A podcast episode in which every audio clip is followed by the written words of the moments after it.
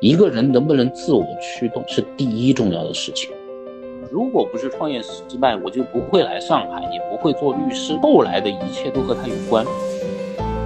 我觉得时间已经浪费很多了，所以我希望能够加速成长。就是我要用五年走完别人十年走的路。那怎么样才能做到呢？那就是尽可能多的做不同的案子。你和同行打交道越多，你越能够意识到自己的天分和长处在哪些地方更加的凸显。所以这有一个探索的过程，一个探索是针对市场，一个探索是针对自己的禀赋的。啊，日常的阅读、日常的学习、日常的思考，平时有对自己的思考进行推敲反思的习惯，然后在输出端能够进行一个刻苦的训练。一段故事，一次成长。本期节目由这就是律师出品，欢迎大家订阅播客，并通过同名微信公众号加入听友群，期待与你相遇。Hello，大家好，欢迎来到这就是律师，我是主播柠檬。今天这期节目，我们想邀请一位在职业和人生道路中有过非常多尝试和思考，在法律、辩论、演讲领域都有杰出成就的律师。我先简单介绍一下本期嘉宾：邓哲律师。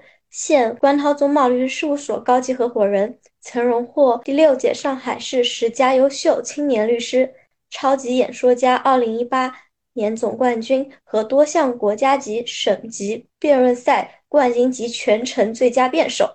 哦，邓律师过往的成就确实是让我们第一眼就非常非常的感兴趣，以及说有一种崇拜之情。那我们还是请出邓律师。由您来和我们更具体的分享一下您的求学和职业经历吧。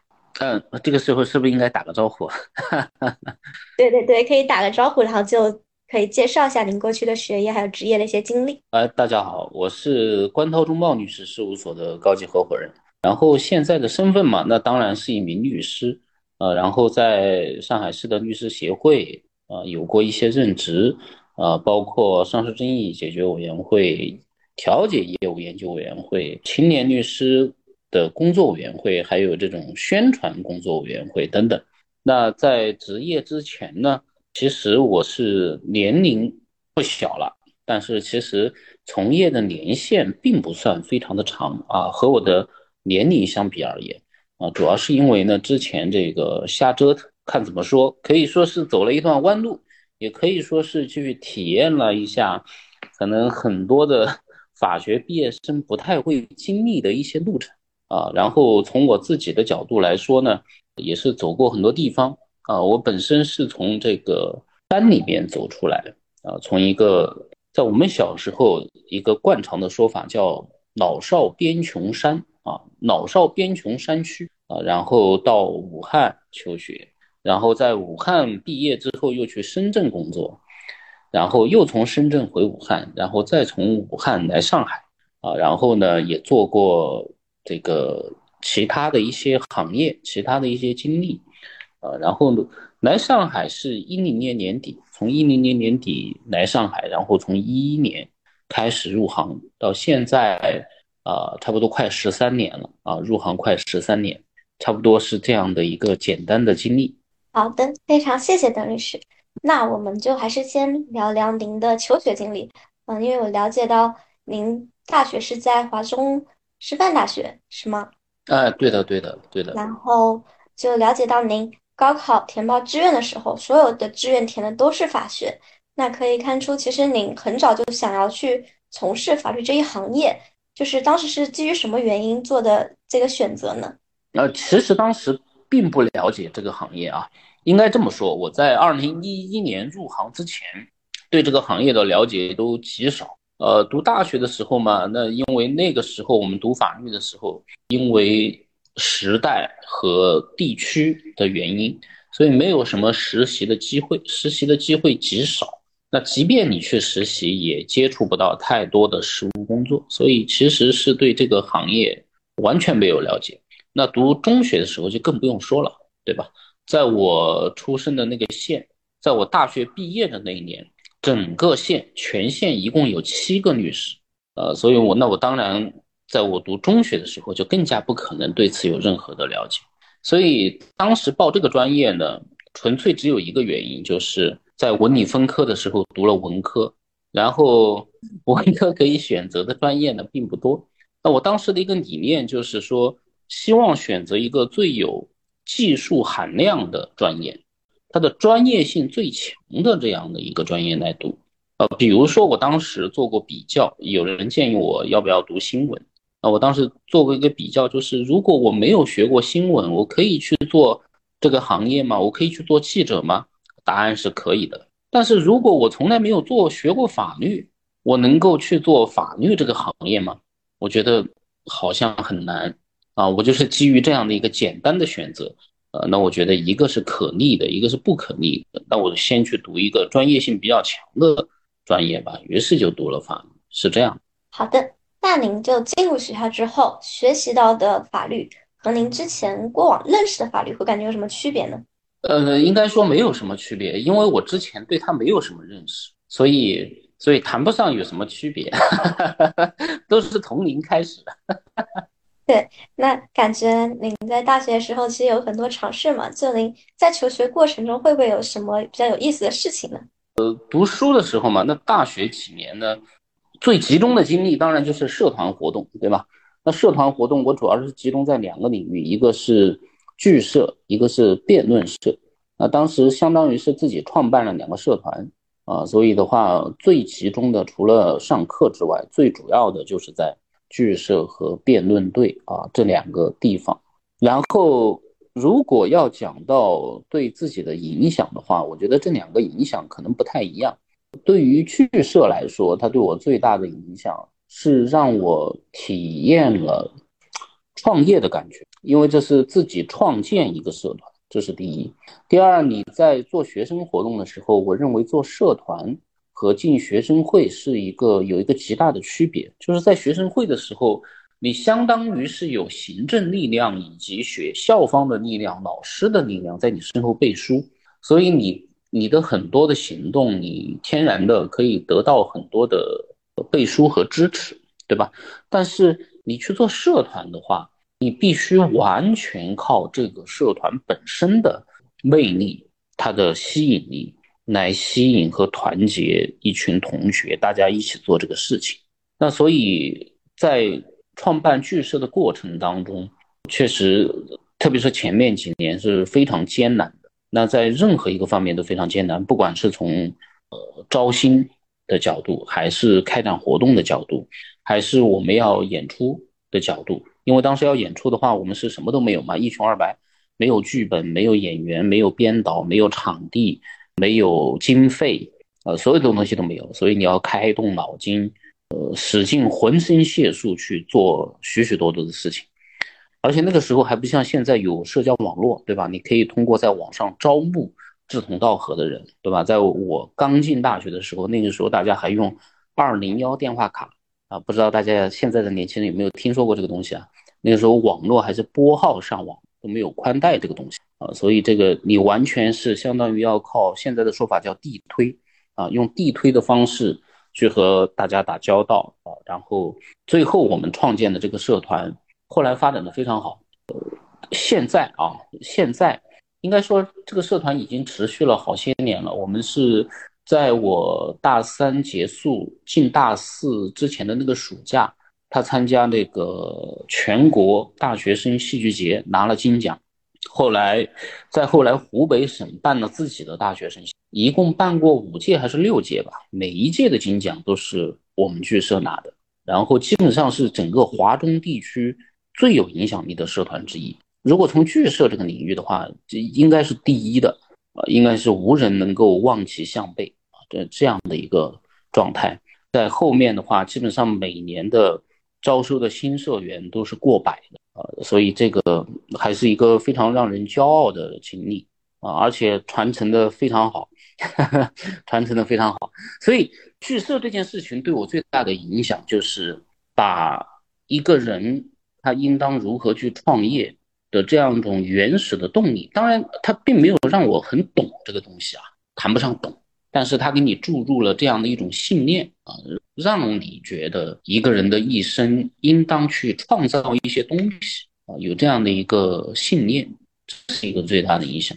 那辩论的话呢，其实是培养了一个思辨的习惯啊，就是碰听到任何的东西，听到任何的断言、任何的话题，呃，人家表达的观点，呃，你会对他进行一个反思，包括反思自己，包括反思你接触到的信息。我觉得这是两个分别各自最大的一个收获吧。对，就是您刚刚提到的，像原动力、创造、反思、思辨，我觉得都是。呃，非常重要需要我们去思考的点。那刚刚也提到，其实，嗯，这个话剧社基本上可以等于是您人生中第一次的微创业嘛。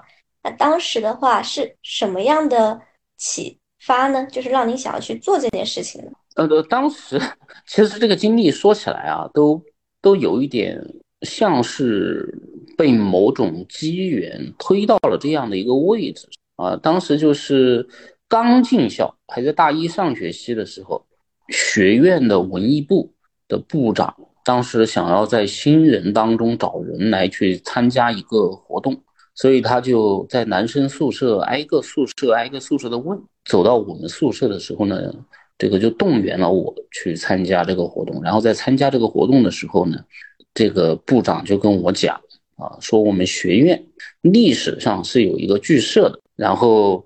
当年曾经很辉煌啊，说这个就是 相当于是画饼啊，就是说这个你你你可以想办法来让他这个重现辉煌，诸如此类的。然后我也不知道为什么，反正我当时就觉得这个事儿可以干一干，然后我就下决心要去做这件事情，然后就这样非常盲目的开始啊，盲目的开始，开始了之后，然后那当然刚开始是也也是参加了一些比赛啊。大一的时候，我参加了学校里面的好多比赛。我基本上看到任何一个比赛，只要觉得好像这个事儿我能掺和一下啊，我就会去参加比赛。我印象非常深刻啊。反正我我到大学毕业的时候，我数过所有的这种竞技类的比赛，就不是评比类的，就是大家知道什么优秀这个优秀那个那个都是评比类的嘛。那竞技类的就是一个什么什么比赛，你拿了第几名，对吧？那我大学四年就是这种竞技类的比赛拿过的第一名，一共拿过二十七个啊！我当时大学毕业的时候数了一下，所以就是一边去参赛，然后一边就在每一个赛事上去看到我觉得不错的其他的选手，我就会跑去找他，然后跟他讲说我们想搞这么这么一个事情啊，要不要一起来做啊？然后在这个过程当中，慢慢的就是。找到了一些愿意一起做的人，然后最后我们一起把它做出来了，差不多就是这样。好的，就是刚刚我们说创业嘛，其实现在高校都非常鼓励学生们去创业。就您觉得创业对学生有什么帮助呢？或者说他是否是其实有一些血脉因素？就有些人他天生就喜欢去折腾做一些事情呢？嗯，老实讲，我觉得。其实创业蛮难的，因为我后来自己有真实的创业过嘛。那基本上在真实的创业的过程当中，你就会发现，呃，真实的创业需要的东西太多了，它需要的资源、能力、机会各个方面太多了。有许多的东西确实是作为一个学生难以把握的，或者是说难以具备的。那当然，创业它会有一个问题，就是你理性分析的话，创业一定是一个成功概率。概率极低的事情，所以本身能够有这样的一个动力去进行创业，并且我们讲撞了南墙还不回头啊，有这样特质的人，本身在某种程度上来说都不是一个特别的呃冷静和理性的人，对吧？啊，所以呢，但是你要这件事情要做成呢，需要的东西确实蛮多蛮多的，蛮多的。这个是我后来真实自己创业，并且创业失败以后。啊，我自己反思，呃，其实，在某种程度上来说，如果要创业成功，对当时的我来说，呃，其实那就是需要天时地利人和，老天爷送给你特别多的幸运，呃，因为你从公平的角度来说，凭什么要给你呢？啊，确实是这样，呃，所以，所以参与创业这个活动，我是觉得，我是觉得对于学生而言，可能，可能参与参与的话，也可能要讲一定的。讲一定的分寸吧。首先，可能要对自己有一个相对相对的认知，就是自己究竟是否是一个适合创业的人啊。这个是我在后面读商学院的时候，商学院的课程当中，创业课当中，其实会有一些评估，评估一个人是否适合创业，因为这个的话，确实是和一个人的特性有关，对吧？那他和你的性格特质和你的禀赋和这些东西都有关，适合做创业者和适合做企业家和适合做一个高管，其实都是完全不同的啊，需要的特质也是完全不同的。所以我觉得可能可能需要有个结合吧，就是有首先首先还是对自我要有一个评。对，就刚刚提到分寸嘛，那然后可能更多创业失败，它是一个结果，那就说。当时您创业过程本身，它带给您什么影响或收获吗？它给我最大的几个收获，当当然，我我们要这样讲，如果不是创业失败，我就不会来上海，也不会做律师，对吧？所以后来的一切都和他有关。但是你要讲，在这个过程当中，我最大的收获有哪些？我觉得我收获了这样的一些事情。第一件事情，我明白了一个东西，就是。什么东西叫做核心竞争力啊？这个给我极其深刻的这个体会，就是什么东西是你的核心竞争力？什么东西是别人一定要找你的？这个用现在时髦的话讲叫第一性的原理，对吗？这个第一性的东西是什么？这个东西永远是最重要啊！对于商业，对于社会来说，非常残酷的地方就在这儿。所以在任何一件事情上。从那之后，我做任何一件事情，或者我看任何一件事情，我一定会分析这件事情你的核心的竞争力是什么，你的核心的这个最底层的东西是什么。这是一个。第二一个给我一个最大的印象和教训：做成一件事情需要哪些东西，然后这些东西究竟是决定了你是可以自己一个人做，还是你需要一个什么样的团队？呃，然后什么样的人是适合作为合作伙伴一起去创业的？那什么样的人可能就是你要调整对他的期待？他他大家可以一起做事，但是他不会是你的伙伴，对吗？就是嗯，不会是你可以把后背交给他的人。这是第二件，第三一件事让我知道了，这个对我后面可能对我后面这个做律师业务也是帮助很大的事情，就是。对于一个企业主来说，或他最关心的事情是什么？他考虑问题的思维方式是什么？对吧？这个比较有助于你把握客户的真实需求嘛。在某种程度上来说，客户的真实需求往往不是那些他告诉你的东西，对吧？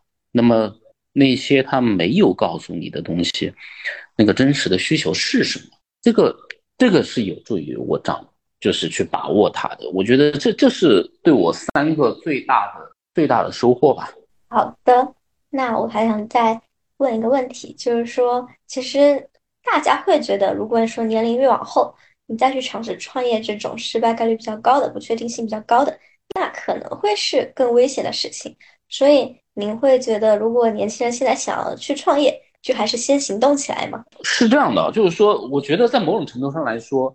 呃，我们之前对年龄的认识，这个是有问题的。事实上，更适合创业的年龄应当是四十五岁到五十五岁之间。我认为啊，可能这个时间段是更适合创业的。那为什么我们会留下一个印象，觉得在中国好像创业是年轻人的事情呢？这是因为中国过去的时代，在过中国过去的那个时代，刚刚改革开放九十年代到。一几年的这个时代，我们赶上了几波时代的红利啊！在这几波的时代的红利当中，你看到有两个非常鲜明的特征。在第一个鲜明的特征就是当年那个时候洪荒年代，对吧？嗯，一片蓝海，很多的事情是没有人做，对吧？那个时候是供应短缺，需求极大，很多的事情只要你敢做，这个市场是非常大的，对吧？所以这是一个供应短缺的年代，在在那个年代，你你只要。敢去做，你不你不必担心自己会没有市场，然后而且那个时候成本也低，对吧？人力成本各方面的成本都低，然后而且合规要求，对不对？这是三个显著的特征：第一，短缺时代；第二，成本低廉；第三，就是法律政策合规方面的要求也不高。所以在这样的情况下，大家可以野蛮生长。那只要你有这个热血，而有这个热血的，在往往是年轻人，对吧？这是第一个阶段。在第二个阶段的时候呢，就是以互联网创业为代表。以互联网创业为代表，它的特点是，它没有其他的竞争对手，也是一样。那些年轻的、受过高等教育的人，你看过了国外是怎么玩的，你回来玩，你就是第一个，你就是弄潮儿，对吗？所以，那当然是年轻的。这使得中国呈现出一个和其他国家一个非常大的特点，就是年轻人的收入反而是高收入群。你要知道，在其他的大部分国家，收入和年龄是成正比的。对吧？往往是年龄越大，收入越高。但是因为这个原因，所以在中国过去的的三十年里面，二三十年里面，往往是年轻人的收入会更高。所以也是因为这个原因，大家觉得好像年轻人创业才是常态。年龄大了，你你反而就不要创业了啊。但是这个时代在慢慢的过去。当这个时代过去之后，第一，中国现在已经不是短缺了。对不对？已经不是短缺时代了，我们的供应量已经非常足了。第二，各方面的成本也都变高了，对吧？人力成本各方面成本都变高了。第三，合规各个方面的要求也变高了。那在这样的一个情况下，就是那那个年代，我认为过去了。所以我认为从现在开始往后，呃，创业者的年龄会越来越高，他越来越要求你在方方面面都有更丰富的经验、更深厚的基础之后。你才有可能进行创业，所以也是一样。如果说你现在要创业，它不是和我现在这个年龄有关，而是在现在这样的情况下，如果你没有做好准备去创业，失败是一个大概率的事情，是一个大概率的事情。所以你一定是要做出更精细的规划和努力，你你才会成功的，是这样的。呃，谢谢邓律师。那我们还是先回到校园这条线上。就我们刚刚提到了您的话剧还有辩论，那其实，嗯，辩论的话，我觉得对法学生或者说法律人来说，它还是比较重要的，特别是我们所谓诉讼律师。就您怎么看待辩论和法律之间的关系呢？有一些职业它天然是和辩论有不解之缘的，对吧？呃，律师、法律这一行是其中一个。为什么呢？这里面有个天然的特点。我们讲什么叫辩论？什么是辩论？辩论是什么东西？在本质上来说，是一种理性的分歧处理方式。也就是说，当人们有了分歧之后，我怎么处理这些分歧呢？我处理分歧的方式有很多种，对吧？我可以依靠暴力，对吧？谁力气大谁说了算。可以依靠金钱，谁有钱谁说了算。可以依靠权力，可以依靠权威，可以依靠运气，对吧？丢硬币，对吧？硬币归哪边就是哪边，划拳，谁赢了听谁的，这些都是。但是，如果我们一定要寻找一种理性的解决方式，你会发现只有一种方式，就是辩论。就但这个辩论不一定是辩论赛那样的呈现方式，但是总之来说都是不同意见的处理，对不对？所以它是一种意见分歧的理性的处理方式。但法律，我们的工作是什么？我们的工作其实就是处理分歧，对不对？尤其是争议解决律师，让你处理的更加是明确，就是。就是分歧，就是争议，对不对？所以这两个事情是底层上是非常吻合的啊。只不过我们说，在具体的呈现方式上，它不一定是不一定是辩论比赛这种形式呃，因为辩论比赛它其实是依托于赛制而出现，对不对？所以赛制不一样，它呈现的东西就会完全不一样。那事实上，我们现在在中国看到的这种赛制。和英国、和美国，包括和这个台湾等等，我们的很多的赛制有非常大的区别，因为大家模拟的对象和目标是不一样的。在我们呃大陆的高校流行的这种辩论赛，在最早的时候是基于推广普通话语言的这样的一个目的而出现的，所以它呈现出了这样的一个样态，但是。以也有以这种法庭辩论为蓝本而出来的辩论赛，也有以议会辩论为蓝本出来的辩论赛，也有以这种政府的政策讨论为蓝本出来的辩论赛。那出来的这种赛制啊，就会不一样啊。但是我们讲底层上，它都是有很多相同之处的，就是我们如何去处理分歧、意见分歧，对，就是我有看您的一些辩论比赛，还有说演讲的视频嘛，我觉得您的观点都是非常直接，并且是能够触及人心的，能够在你的语言表达还有逻辑思维方面感受到您深厚的功底，所以确实很想请教一下，您是如何磨练出来的呢？其实这些东西就是靠我，我们应该这样讲，就是我们拆解一下这件事情，我们最终看到的是一个结果。对吧？就是你表达出来了一些内容，但是输出本身是一个结果嘛。那么你前面是有一个输入端，你要去摄取，你要阅读啊，你要通过这个。第二，然后你自己有一个理解、消化、吸收。第三，你最后有一个表达。所以其实是在这些方面，呃，你自己都要有一个训练的。这个就跟我们做律师的一样啊，人们看到的是你最后形成的一个文书。对吧？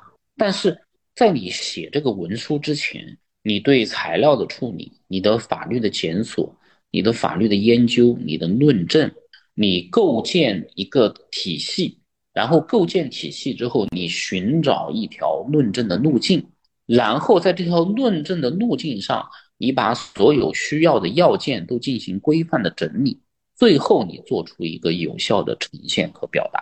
所以，其实你要磨练。这其实是一整套的东西，我是建议我们要从头到尾这样一一路做下来的啊，日常的阅读、日常的学习、日常的思考，平时有对自己的思考进行推敲反思的习惯，然后在输出端能够进行一个刻苦的训练啊和修改。你要讲，如果我们局限一下，只讲最后一段，就是表达这一块的话，那我认为最重要的就是要肯去修改。古话说的推敲嘛，你肯去反复的、不停的做这个推敲的工作。而且我经常建议这个新手、新人要有一个单点突破的经验，就是这样的一个体验会日日后一直持续的指导你。什么叫单点的体验呢？就是如果我现在有一篇稿件，我一定要在这一篇稿件上，你可能反复改几十稿，一直改到它完全脱胎换骨为止。你有过这一次经验之后，你后面再改就会完全不同。你的整个的体验，你留下的这种肌肉记忆啊，会指引你，就是去重现当初的那个感觉。这个这个是很有帮助的。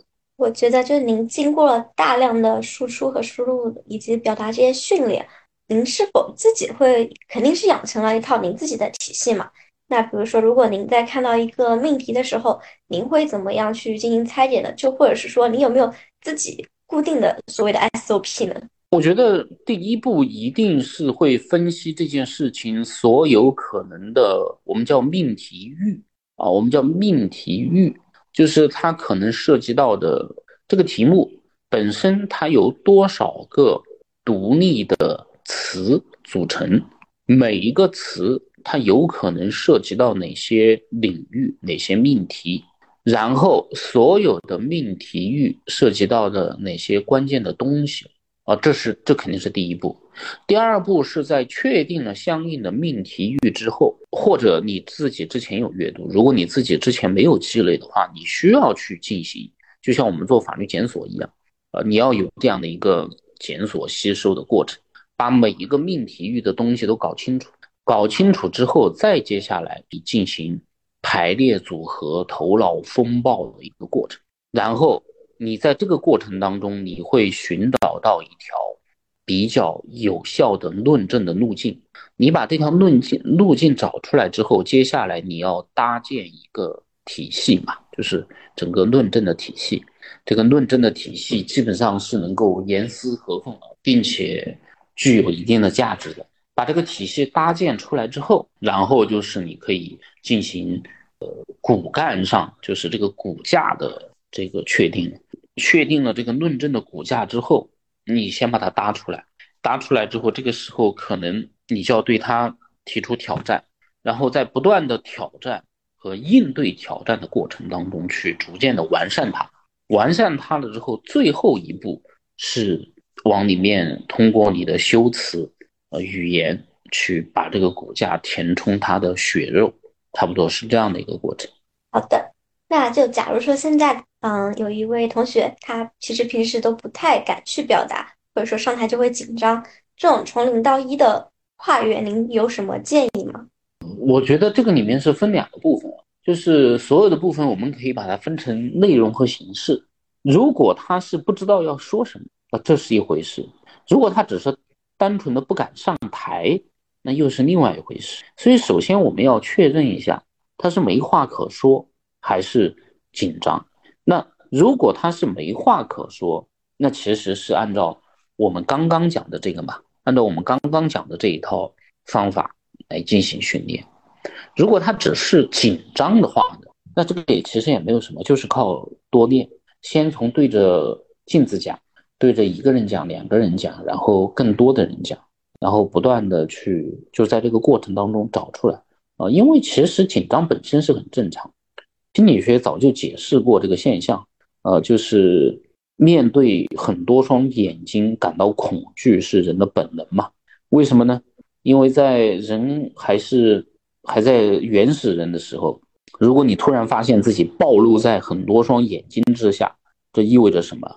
意味着你面临了危险，你我大概率是落入了敌人或者是野兽的包围之中。只有当敌人和野兽包围你的时候，你才会暴露在很多双眼睛的注视之下，对不对？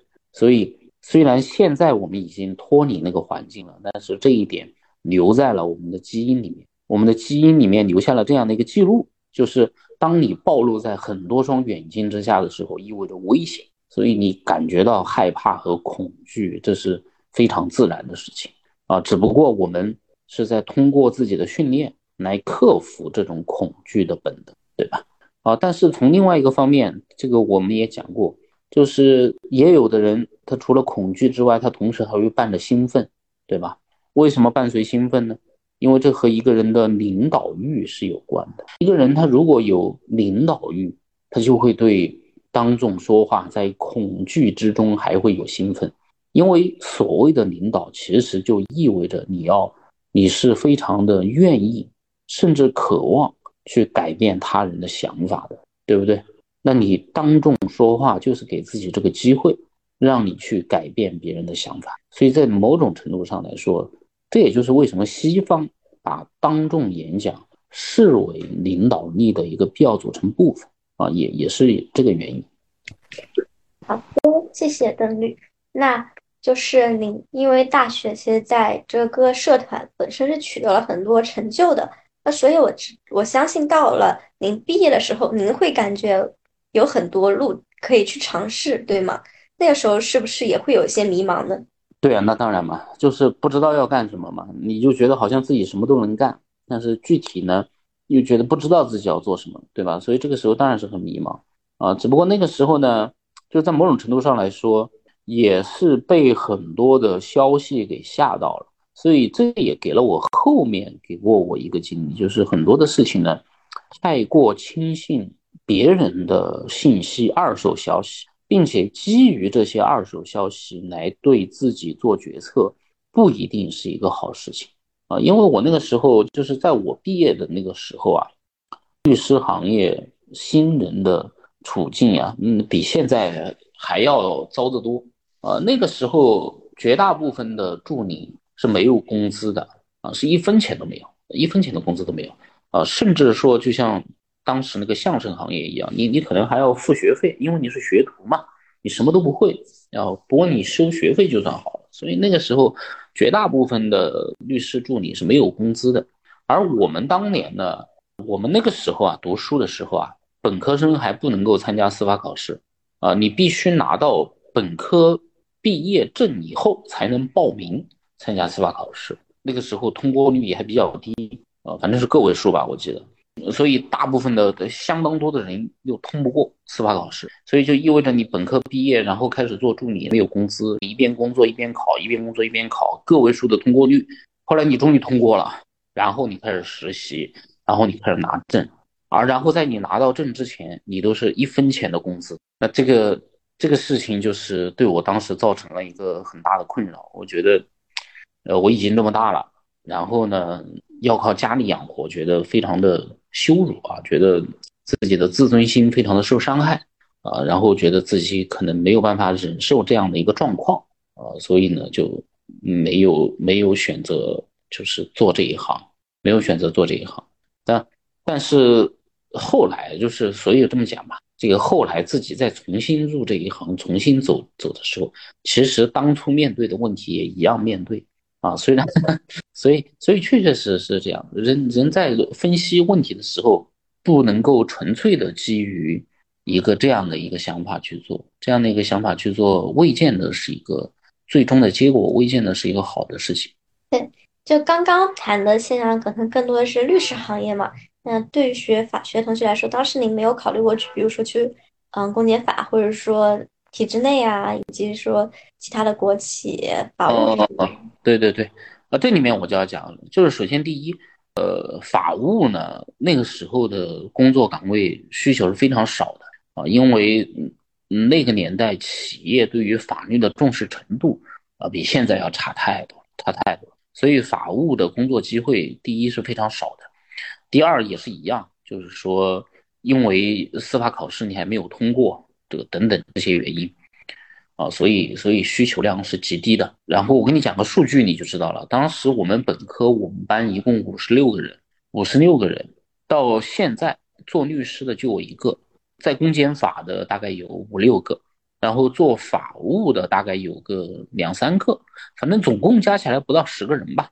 就其他的人就都这真的是因为没有这方面的工作机会，然后呢，毕业之后先找一个其他的工作，然后呢，在这个过程当中就就开始考司法考试，啊，考考考考考考，然后考了几年没考过，然后就就算了，就永远的离开了这这个行业了。那我那个时候呢，首先第一呢，我是排除了做公务员，我自己分析自己的性格，我觉得做公务员有一件事情是我觉得无法接受的。就是我完接受不了自己的生杀予夺完全掌握在一个人的手里，因为如果这样，我觉得这是一件非常危险的事。就是你怎么知道你和这个人合得来合不来呢？你们的合作 愉快还是不愉快呢？呃，如果是在市场中，你可以换地方，对不对？你在这里干的不爽，你可以换一个，但是你在体制内你是没有办法换的呀。你没有办法说，我在这个岗位干的不舒服，我换一；我在这个法院不不开心，我换一个法院；我在这个检察院不开心，我换个检察院，对不对？你做不到。而你说会不会碰到这样的事情呢？会的。但是如果你碰到这样的一个领导，嗯，他和你是不对付的，那这这个风险怎么办呢？我我我觉得，我当时考虑到这一点，我觉得这个情境会让我觉得很窒息啊，所以我觉得我无法接受自己这样的一个局面。所以，我首先就是一切体制类的工作，我全部都排除掉了啊！我觉得我不要接受这样的一个有可能的场景。那所以接下来就只剩下了律师和其他工作，对不对？对的，这您思考的过程，感觉非常的有底线意识啊！先把最坏的结果想清楚。嗯，另外还有一个问题就是，其实现在每年大家都觉得是就业非常困难的，疫情几年就是频繁的就业。最难记。那我刚听下来，感觉您那个时代的不知道时代背景究竟是怎么样的，感觉那是相当极其的困难呀。呃，对对，是蛮难的，真的蛮难的。我们那个时候，嗯，同学的就业情况，呃，真的极其糟糕，极其糟糕。对，那就是因为您也经历过那个时候的时代背景嘛，那可能对今年要毕业的同学会有什么建议吗？他们可能也在经历类似的过程。我觉得是这样的，就是要对自己的需求做排序，做了排序之后，然后就我我举个例子好了，就是我当时刚来上海的时候也一样，我当时刚来上海的时候就非常差呀，这个简历是一个我自己看了都不会要的简历，对吧？首先第一，读了一个这个上海大部分的这个律所都没有听过的学校，第二，这个没有任何的实习经验。任何的实习经验都没有，零啊。第三，这个年龄也比较大了，对吧？第四，还有个创业经历，对吧？说明这个人就不太安分，对吧？喜欢乱折腾。然后第五啊，职业经历支离破碎，这个搞这个干一段时间，那个干一段时间，对吧？这这都是非常糟糕的。啊，对于用人单位来说是非常差的。所以我说换到我自己，我都不会给这样的简历面试机会的。那我自己也知道，对吧？我自己也知道这个会非常难，所以我那个时候给自己定了，也是定了一个标准，我就是说只要满足这一件事情，我就去做，其他的都不要。那最后就是靠这个嘛。我当时给自己定的标准很简单，就是因为我觉得时间已经浪费很多了，所以我希望能够加速成长，就是我要用五年走完别人十年走的路。那怎么样才能做到呢？那就是尽可能多的做不同的案子，因为我对这个行业太不了解，我之前没有过经验，没有过实习经验，我也不知道各个业务类型会是怎么样的，所以我当时的想法就是。第一，我要尽可能多的做案子；第二，我要尽可能多的做不同的业务啊。只要哪里它能够让我尽可能多的做案子，尽可能多的做各种各样不同的业务，那我就去。无论其他的条件，就是无论什么工资啊、加班呐、什么老板是什么样的人呐，呃，这个事情各方面是什么要求啊，这个会不会挨骂呀？这无所谓，全部全部不考虑，我只要这一个指标满足就行。所以我觉得，那当然条件好的不一样，就是你手上拿了大把 offer 的，那你可能不一样。但是我觉得你仍然要对自己的权重做个排序啊。如果能够做排序的话，我觉得满足一样就挺好，满足一样就挺好。事实上，对工作这件事情啊，我们可以有三个大的维度，对吧？第一个维度就是你有没有成长，当然成长下面你可以再做细分。第二个维度就这个你在这干的开不开心，对吧？第三个呢，就是你拿多少钱。那基本上，如果三个都很好，那这就非常理想。满足两个就是好工作，满足一个就是可以做的工作。呃，那除非一个都满足不了，那那你肯定立刻走，对吧？那关键就是对我来说，我当时就是觉得想要加速成长嘛，所以就定一个指标，别的指标都无所谓。我我自己的想法就是这样。好的，这确实是要。怎么说呢？还是要吃一些常人不能吃的苦，才可以到现在的一个阶段。那就是再回到刚刚提到您毕业的时候嘛，那其实您就已经是把法律行业都给排除了。那其实法律行业和其他其他里面是个非常甚至说更大的范围。那您当时是怎么考虑的呢？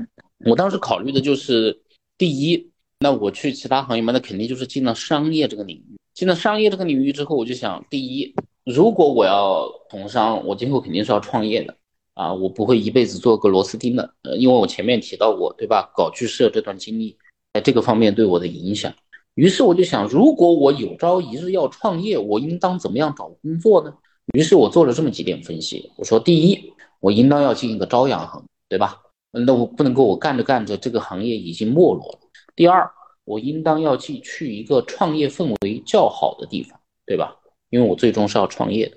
第三，我不应当去一家大公司，我应当去一家中小企业。为什么呢？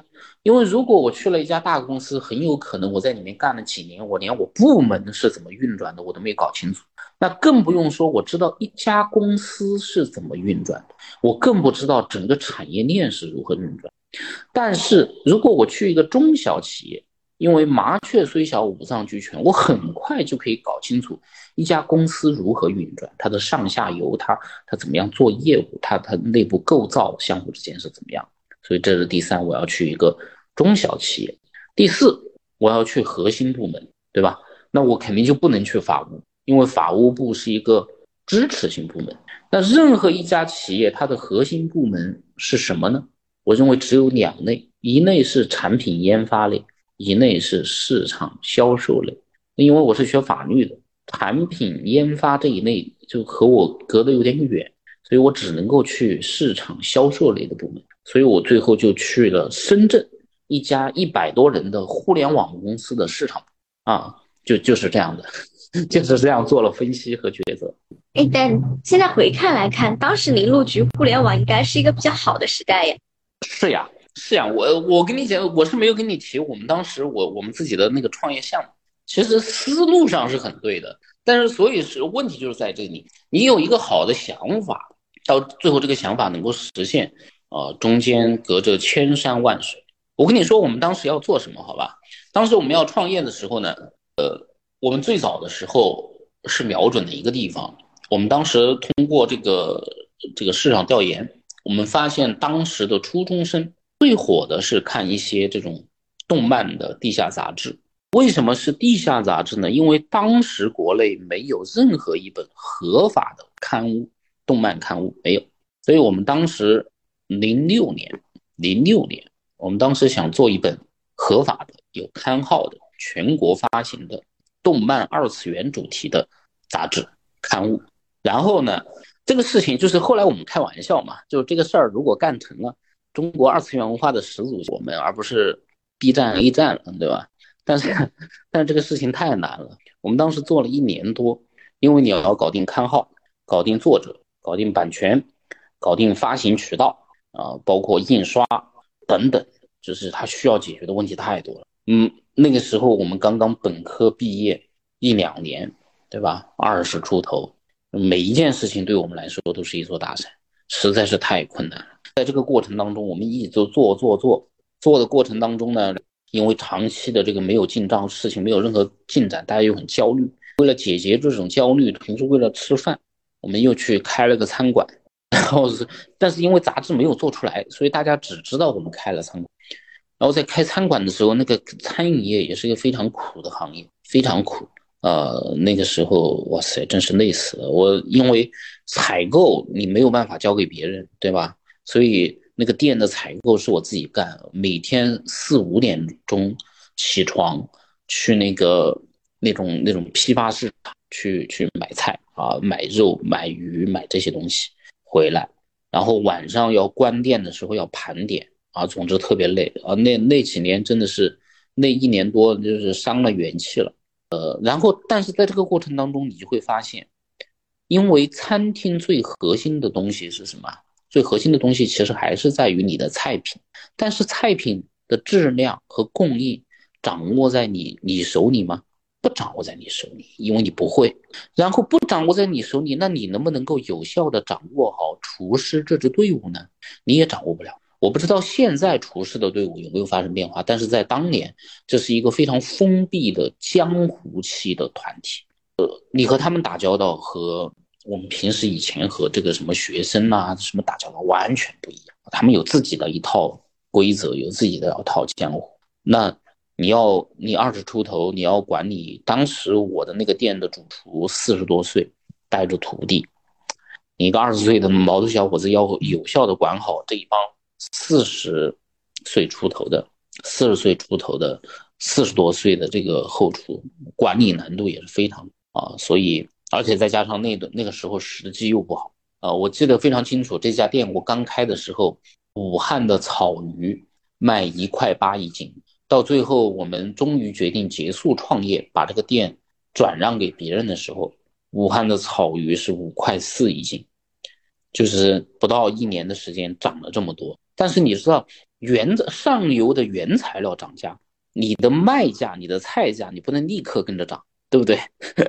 你不能立刻跟着涨，你要所有人都觉得，哦哟，好，确实是涨了。然后你的竞争对手们也都涨了，然后你才能够接着涨，对吧？所以就是诸如此类的事情，这就呃决定了你的这个环境，把你的利润空间也都压缩的没有了。呃，所以所以你的分析，呃，当时我们自己开餐厅的时候，我们对呃那个周围的环境，然后竞争自己的差异化优势。应当怎么样定主题？应当怎么样装修？啊，怎么样搞活动？我们也是有一整套东西的，但是这个东西改变不了这个根本性的东西，就是我说了，这个第一性的东西不在你自己手里，啊，所以这个是非非常糟糕的事情。对，就刚刚我有两个比较好奇的，第一个就是，呃，您选择互联网创业，然后还是二次元，我觉得当时都是非常新潮，我们都还是比较晚才听到这个词。那当时的话，你们没有想过融资之类吗？嗯，那个时候啊，那个时候是这样的。你想，零六年，当时那个互联网那一波，呃，互联网泡沫就是最难的时候是零三年左右嘛，对不对？当时零三年就是包括阿里巴巴都快撑不下去了。那个、那个、那个、那个时候刚刚过去没多久，投资人、投资机构热钱也没有现在这么多。而我们自己也没有这样的渠道和资源能够接触到他们啊，所以基本上都是自己摸着石头过河。那个时候真的是摸着石头啊！当时我在深圳工作的时候，我记得非常清楚，我每个周末都是在深圳图书馆度过的，从早上一起床就去，然后就是如饥似渴的看那些商业类的东西、食物类的东西，说这个事情应该怎么做。当时我们定过几个方向的，当时我还定过一个方向，啊，没有做。但是我现在回过头来看啊，觉得自己的眼光还是可以的。当时我当时的零六年的时候，我还定了一个方向，就是准备做茶饮料，做茶饮料。那当时在那个中国的茶饮料市场上，只有那个那个统一绿茶和康师傅绿茶，没有其他的品牌。然后我觉得他们的品牌那个东西都过于的甜啊，可以做很多差异化的东西啊。所以就是怎么讲，从想法到实现中间隔着千山万水。对，那就是说这个领域当时是谁带您入局的吗？就也没有谁带，就就是自己一腔热血决决定干这个，对，一腔热血决定干这个，然后找到了一起想要干这个的团队。是是，其实也谈不上团队了，就就两三个人，就两三个人，三四个人，然后我们就就折腾了一年多，最后没有折腾起来。对，就是创业的话，一年多然后没有折腾起来，会感觉还是一个比较疲惫的状态。所以当时是为什么会想到去做一个餐饮业，和你本身互联网又是完全不相干的行业呢？对，就是因为我说嘛，就是因为一直做不起来，大家在这里困在这里，而且你知道，就比如说你要搞定版这个版号，对吧？搞定发行渠道，有很多的时候是你在寻找这些资源，然后你要等嘛，你要你要等别人给你反馈，然后你要和作者谈，你要给反馈，然后在这个过程当中，大家没有进账，也都很焦虑。那个时候我们就觉得餐饮业这个事情好像门槛很低，好像做起来不难，而且好像一旦它走上正轨，你就可以不用管了。然后他就每天源源不断的给你带来现金流，因为他的现金流会很好。你早上买菜，晚上就全部收回来了，对不对？然后呢，我们就觉得哎挺好的，然后就就就顺便就又做了这么一个事儿。所以那个时候其实是有一个。两个创业项目同时在并进的状态吗？对对对，是的，只不过相当于是用用餐饮来养自己的这一块，只不过后面也都没做起来，就是没有做起来。他在最后一个阶段压死这个创业项目，最后一根稻草是什么呢？最后一根稻草是我们的当时我们一起合伙的人当中有一个这个我的师兄，然后呢，这个师兄呢。他的姑父自己开了一个私立的大专，叫他去自己开的这个学校去工作，然后他就撤了。撤了之后，就于是等这个师兄也撤了之后呢，我就只剩我一个人了。然后只剩我一个人，然后那么在这样的情况下，后来就就就开始各方面嘛，各方面就越来越这个独木难支。后来就决定算了。对，那我还有一个好奇啊，就是刚毕业的时候。就直接创业，他其实资金量投入还是挺大的。就是您和师兄这些原始的资本是家里面吗？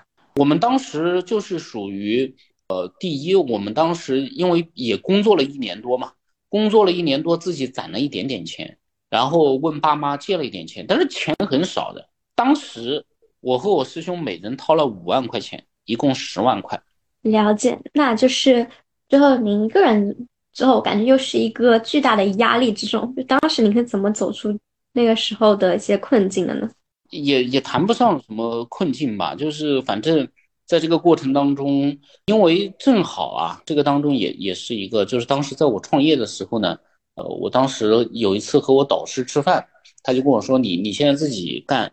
你要不然跟着我读个研究生呗？他说反正你的时间也你说了算，我这的时间我也可以说了算，因为我和导师本科的时候关系就很好，所以我当时就还顺便抽空去考了一下研究生，然后当时还考了我们专业的历史最高分，然后拿到了公费，所以就是当时把这一趴关掉了之后，我就就转身就学校读书了嘛，因为当时正好学校开学了。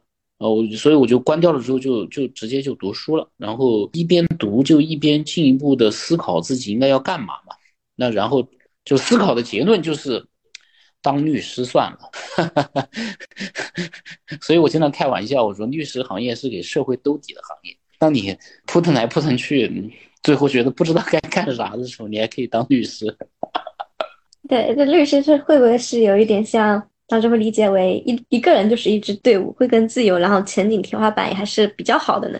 我觉得是这样的。我当时自己的考虑就是，第一，呃，你已经不可能重新再去考公了，对吧？因为你年龄已经大了，在体制内年龄优势还是个非常重要的问题。第二，如果我要自己创业，我觉得需要的资源，呃，和能力各方面太多了，这是自己非常欠缺。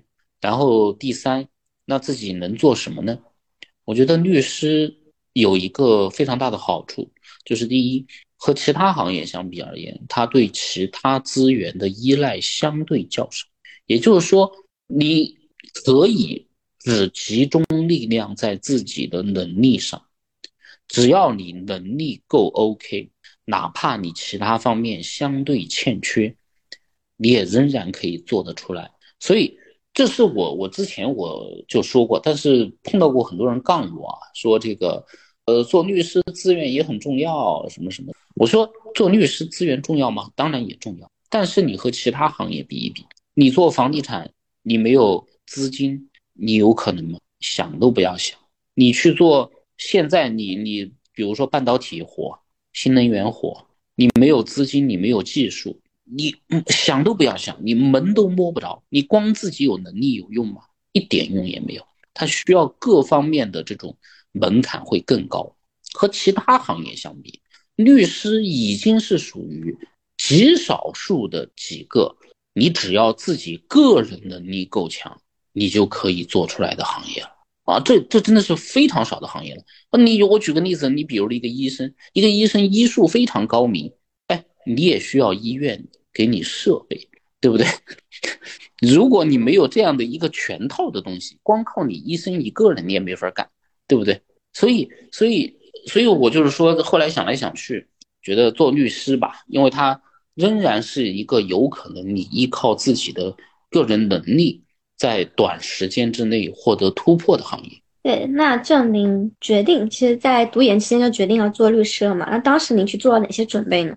没有做什么准备，因为当时我读研也是在武汉读，呃，也一样没有什么。但是我在读研期间。曾经做了一件事，就是我公民代理，公民代理办了办了几个案子啊，在我毫无经验，就这样 拿着学生证上庭的情况下，那个时候还允许公民代理啊，啊，居然案子也都赢了，这个给了我极大的信心。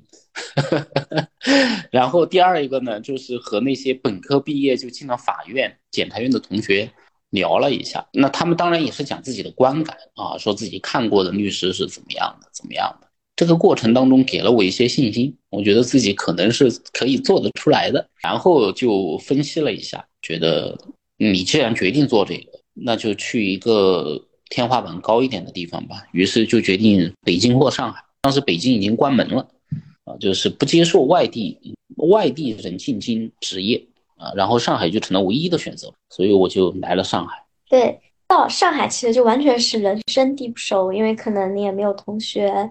没有说以前有什么根基，任何的根基在上海啊，那你完全就是一个从零开始的阶段。那当时的话，您是怎么去获取你的第一份职业的呢？第一份职业就是就是每天在东方律师网上去看那些发了招聘的律所，看了律所之后就去查这个律所的官网，呃，看他的介绍是不是 OK，只要觉得不是不能接受的。我就会投简历，然后去笔试、去面试，反正当时光面试就面试了五六十家吧，大概我印象中，呃，这个这一段经历其实非常好玩，这段经历非常好玩。我呃面试过好多好多人，好多人已经不记得我了，但是我记得我在他那里面试过，啊，我后来碰到过，特别是在律协碰到很多人，也有的关系熟了，我会跟他讲，我说其实我当年去你那里面试过，我都还说得出来。当时他问过我哪些问题，我是怎么回答的？那因为您前面提到嘛，就是您的过去的职业经历，可能对于一个应嗯怎么说呢，招聘者来说是支离破碎，不是那么喜欢的。那您就是说也面试了五六十场，他最后是怎么样才能让对方接受你的呢？是这样的，我后来啊，我后来因为我第一份工作也是一家很小的律所，这家律所就是做那种批量案件。一些非常简单的那种批量案件的啊，所以呢，他就是正好缺人嘛。缺人的话呢，那我觉得，嗯，他只要案子够多就 OK，所以我就去了。所以那那年做那个批量案件，哇，那案件量是可以的，基本上平均每天处理三四个案子吧。反正我在那个期间就是实习律师那一年，上海所有的法院，包括派出法庭，啊，我全部都去过了，全部都去过了。然后上海做除了金山和崇明，啊，其他的这个大街小巷、居委会、村委会，就是各个地方，大部分我都跑遍了。对，就是因为其实那时候再进入这个律师职业，其实相比于您之前刚毕业的同学啊，本科研究生同学直接进入，他会有一些年龄上的差异啊。就当时的话，您其实相当于一个。嗯，更多经验的人去也是从零开始，您心里面会有落差感吗？没有，为什么没有呢？是因为你已经知道了，对吗？就是我来上海的时候，我已经知道这一点了，我已经知道我会和二十二三岁、二十四五岁的人，这个是同一起跑线，这个我知道的。我当时进律所的时候，律所有合伙人和我是一样大的嘛。啊，就是他本科毕业就开始干这一行，现在已经是合伙人了。但是我知道这一点呀，所以为什么要有落差呢？我是明确的知道这一点，然后来的呀。对，那就是其实我也在您之前的一些访谈里面看到，就是说您进入这个行业之前就做了一个田野调查嘛，就相当于那五六十家律所也是一个您的参考样本。那就通过那些的交流过程，您对这个行业是否有了更新、更具体的认知？及说，在这个过程中是否有特别难忘的经历吗？特别多，只不过有有很多东西，跟我们说说。只不过有很多的东西，可能这个有点像八卦啊。就包括那个时候，我跟你讲一个事情好了，两个事情，这这两个事情我印象太深了。当然，我我还有还有一个更高阶一点的，也可以讲一讲。就一个事情是有一次，一个律所叫我去面试，我兜兜转转找。找到他在一个居民楼里，就是一个那种住家的一个地方，你知道吗？就有有卫生间、有浴室、有厨房这样的一个居民楼里。一个律所的主任就跟我说：“说我之所以叫你来呢，是因为我注意到你有创业的经历。我们律所呢，除了有律所之外啊，还有几家公司的执照，经营范围分别是什么什么什么。我们律所呢，大概有十几个这个青年律师。”所以呢，就希望呢，你把这些执照啊都能够好好的用起来，做一些副业。然后呢，我们这也有人也有执照，呃，帮这些青年律师解决一些生活问题啊。就这个事情给我极大的冲击，就是这个这个主任非常直言不讳的说，他们所的青年律师是没有收入、吃不饱饭的，所以希望你拿他手上有的这些公司执照去。做点副业，然后青年律师可以跟着一起做，然后这样大家可以就是解解决一点收入问题。你想这个给我的冲击有多大？还有一次面试，面试的时候和这个主任谈的都挺好，谈完了之后，这个主任说：“我觉得你没有问题，你只需要考虑一个问题就可以了。”我说：“什么问题呢？”说：“你的案子从哪儿来？”我当时就懵了，我说：“我不是来面试的吗？”你问我我的案子从哪儿来，这是啥意思？后来我才知道，就是他的意思就是说，这这里是不发工资的，你要自己解决自己的案子。然后他还说不要紧，我教你方法，你可以多去这个菜市场逛逛，碰到别人吵架呀，就在旁边看，然后适当的时机就上去递名片，就类似这样的事情。对当时的我来说，还是冲击很大的。就是当时您没有想到，就上海律师。啊，也会有这样子的情况吗？我不是没有想到呀，而是说这些事情，当它真实的发生在你身边的时候，你的这种体会会更加的不一样。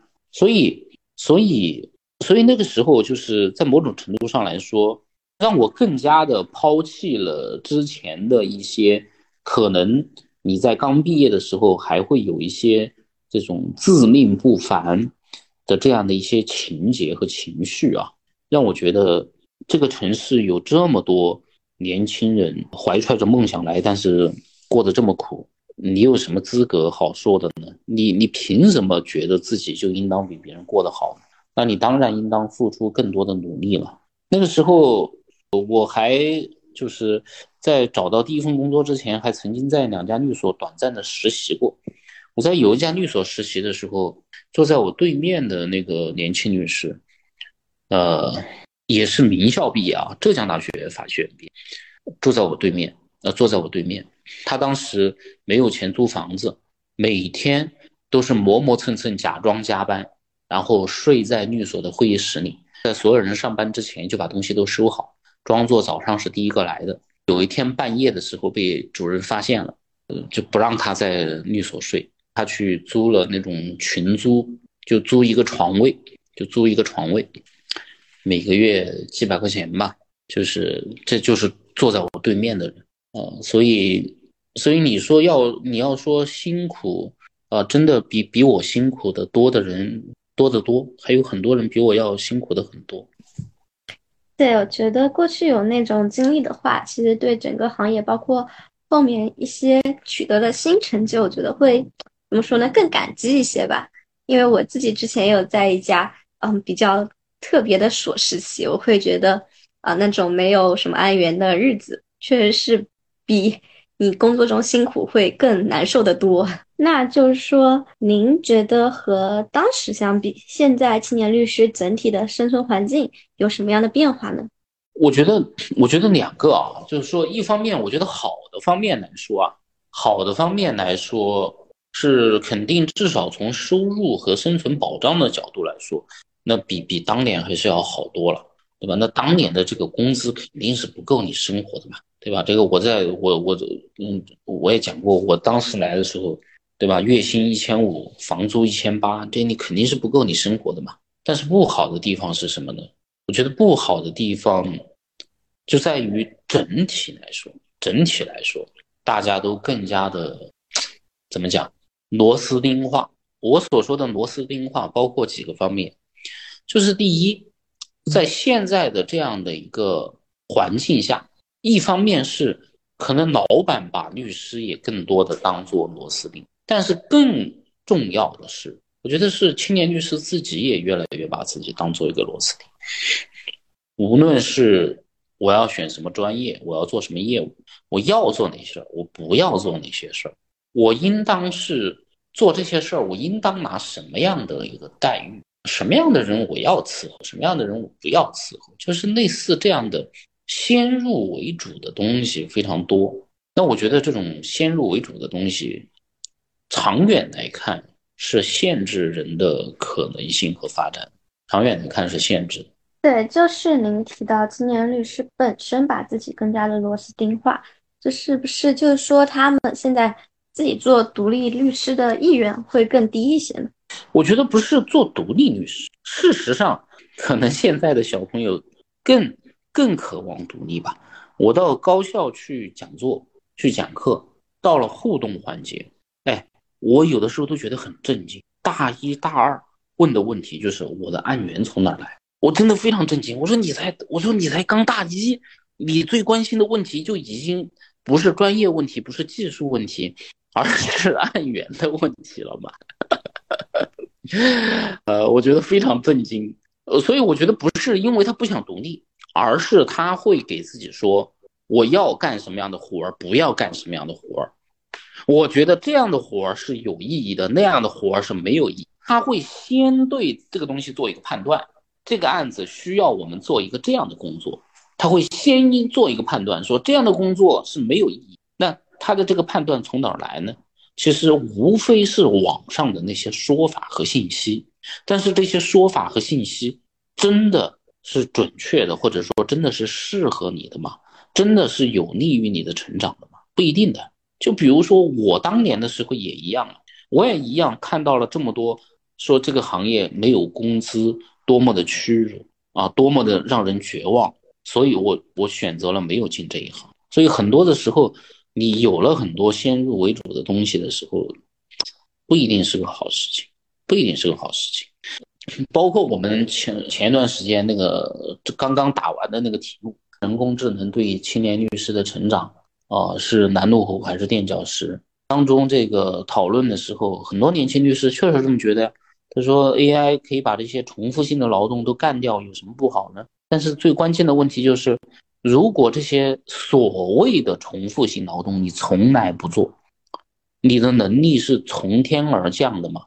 哎，你从来不改合同，你从来不做条款的推敲，你从来不做检索，你从来不做案例和案例的比较，然后突然之间你就觉得啊，哇塞，我掌握全盘，你这个东西从哪儿来的呢？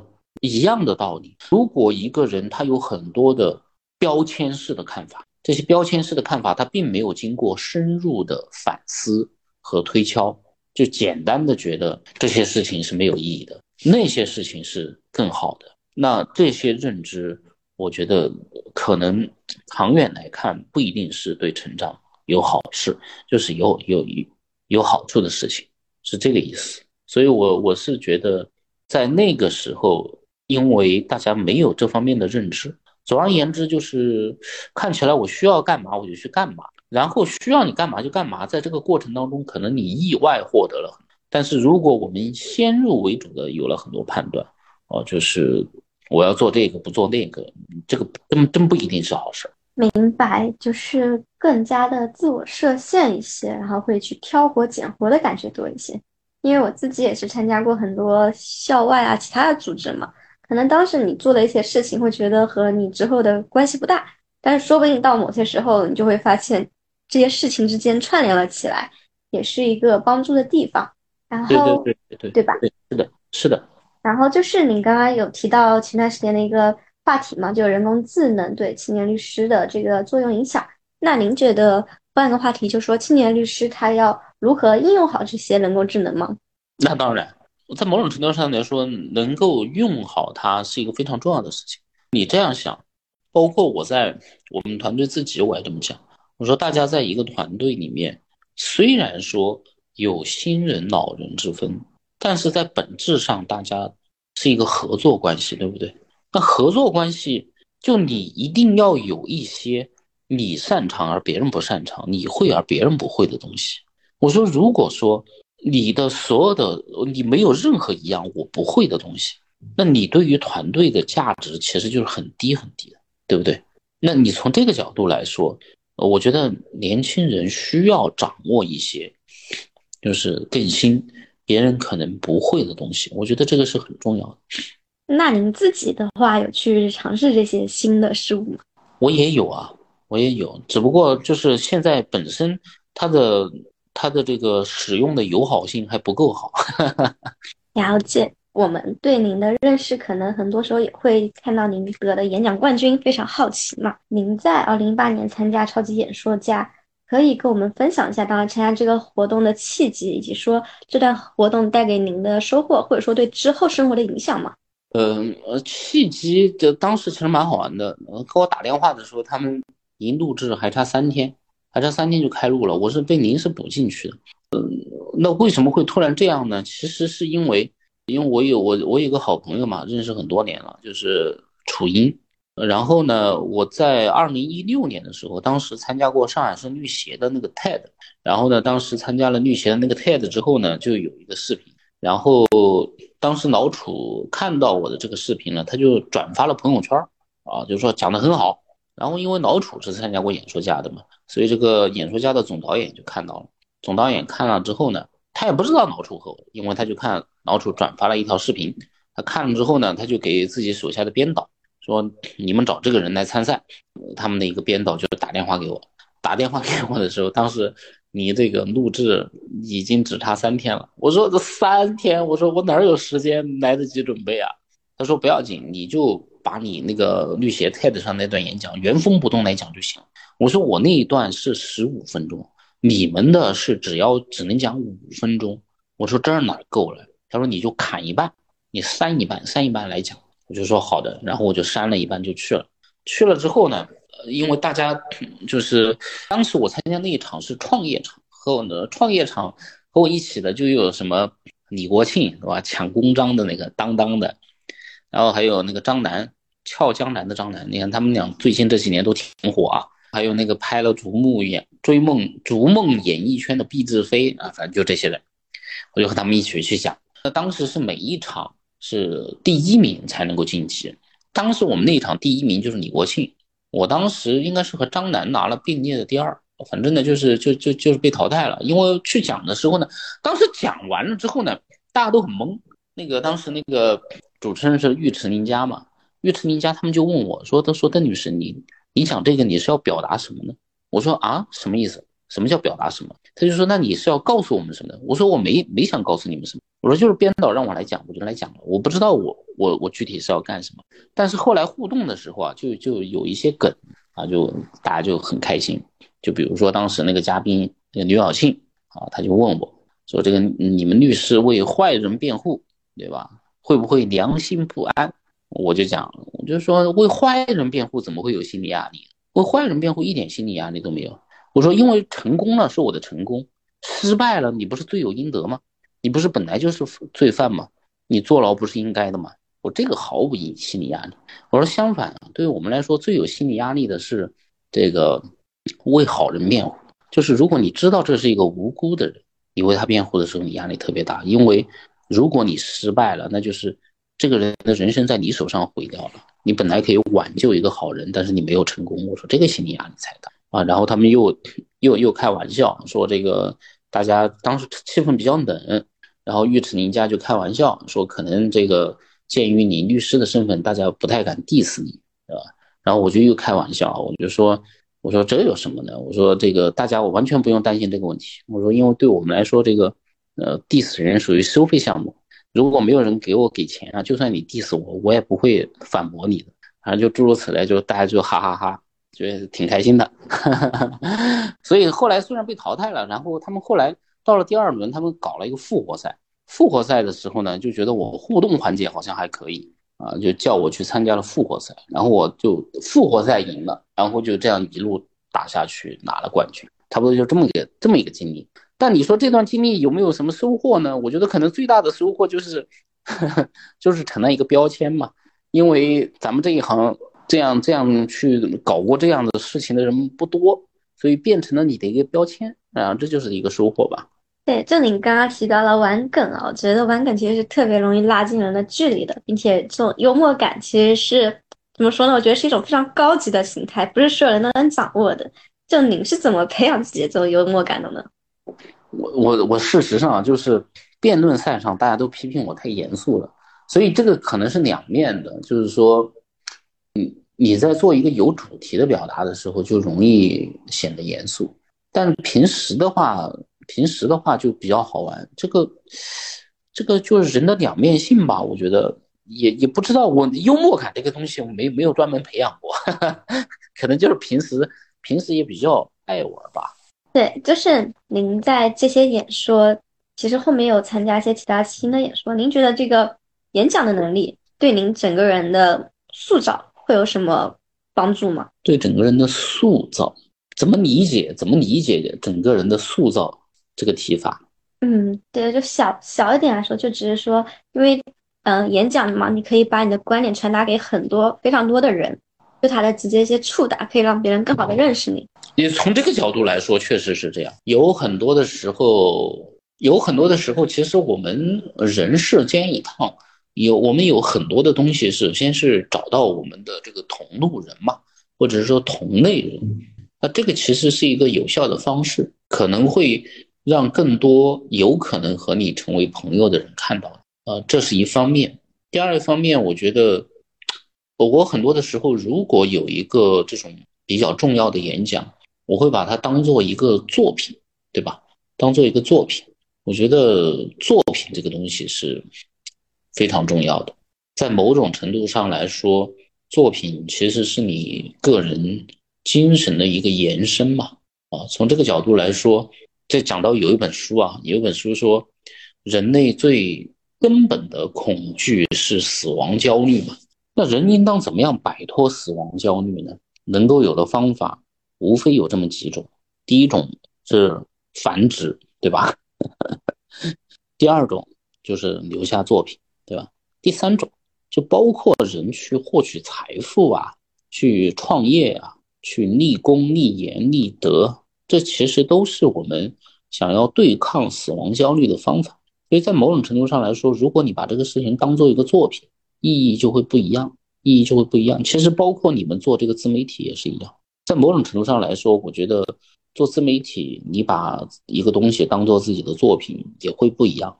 是的，就是我也常会听别人说嘛，自媒体是这个时代个人能力更好的一个放大器。就包括我也看到您自己有自己的公众号，然后您也会分享一些啊您的想法吧。您觉得这个自媒体给您带来了什么吗？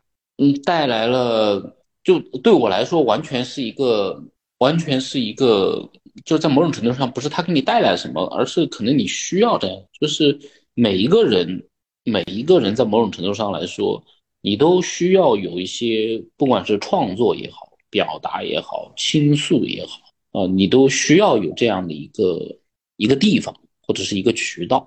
所以我觉得，在某种程度上来说，与其说他。给自己带来了什么？不如说，其实自己需要这个呃，有了这个，可能对于你自己的梳理，对于你自己的表达，乃至于你自己想要获得的一些价值感，都会有帮助吧？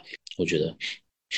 对，因为我看到你们的自媒体其实已经运营了很长一段时间了嘛，然后就是看到您前段时间也发了一个就招聘的信息。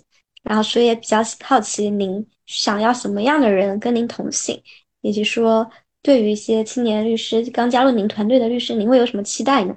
那个招聘的信息应该是很久很久以前了。是这样的，我觉得，我觉得对我来说，律师团队，特别是做我们这种业务类型的律师团队，最重要、最重要的地方，第一，第一就是自驱力，一个人能不能自我驱动。是第一重要的事情，我可以这么讲，一个没有自我驱动能力的人，基本上不太可能有什么成就和作为，基本上不太可能有什么成就和作为。所以，自我驱动力这是第一位。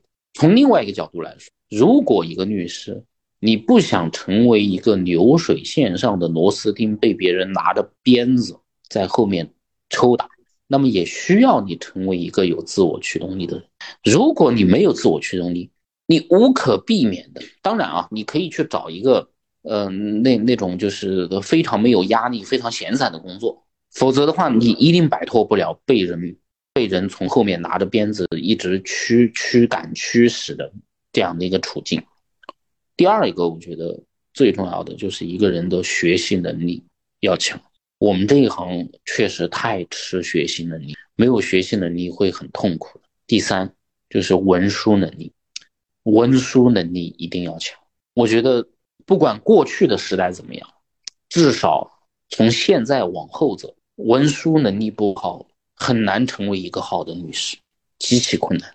我觉得最重要就是这三点。好的，就是了解到您其实从律师助理到首席律律师，然后再到独立。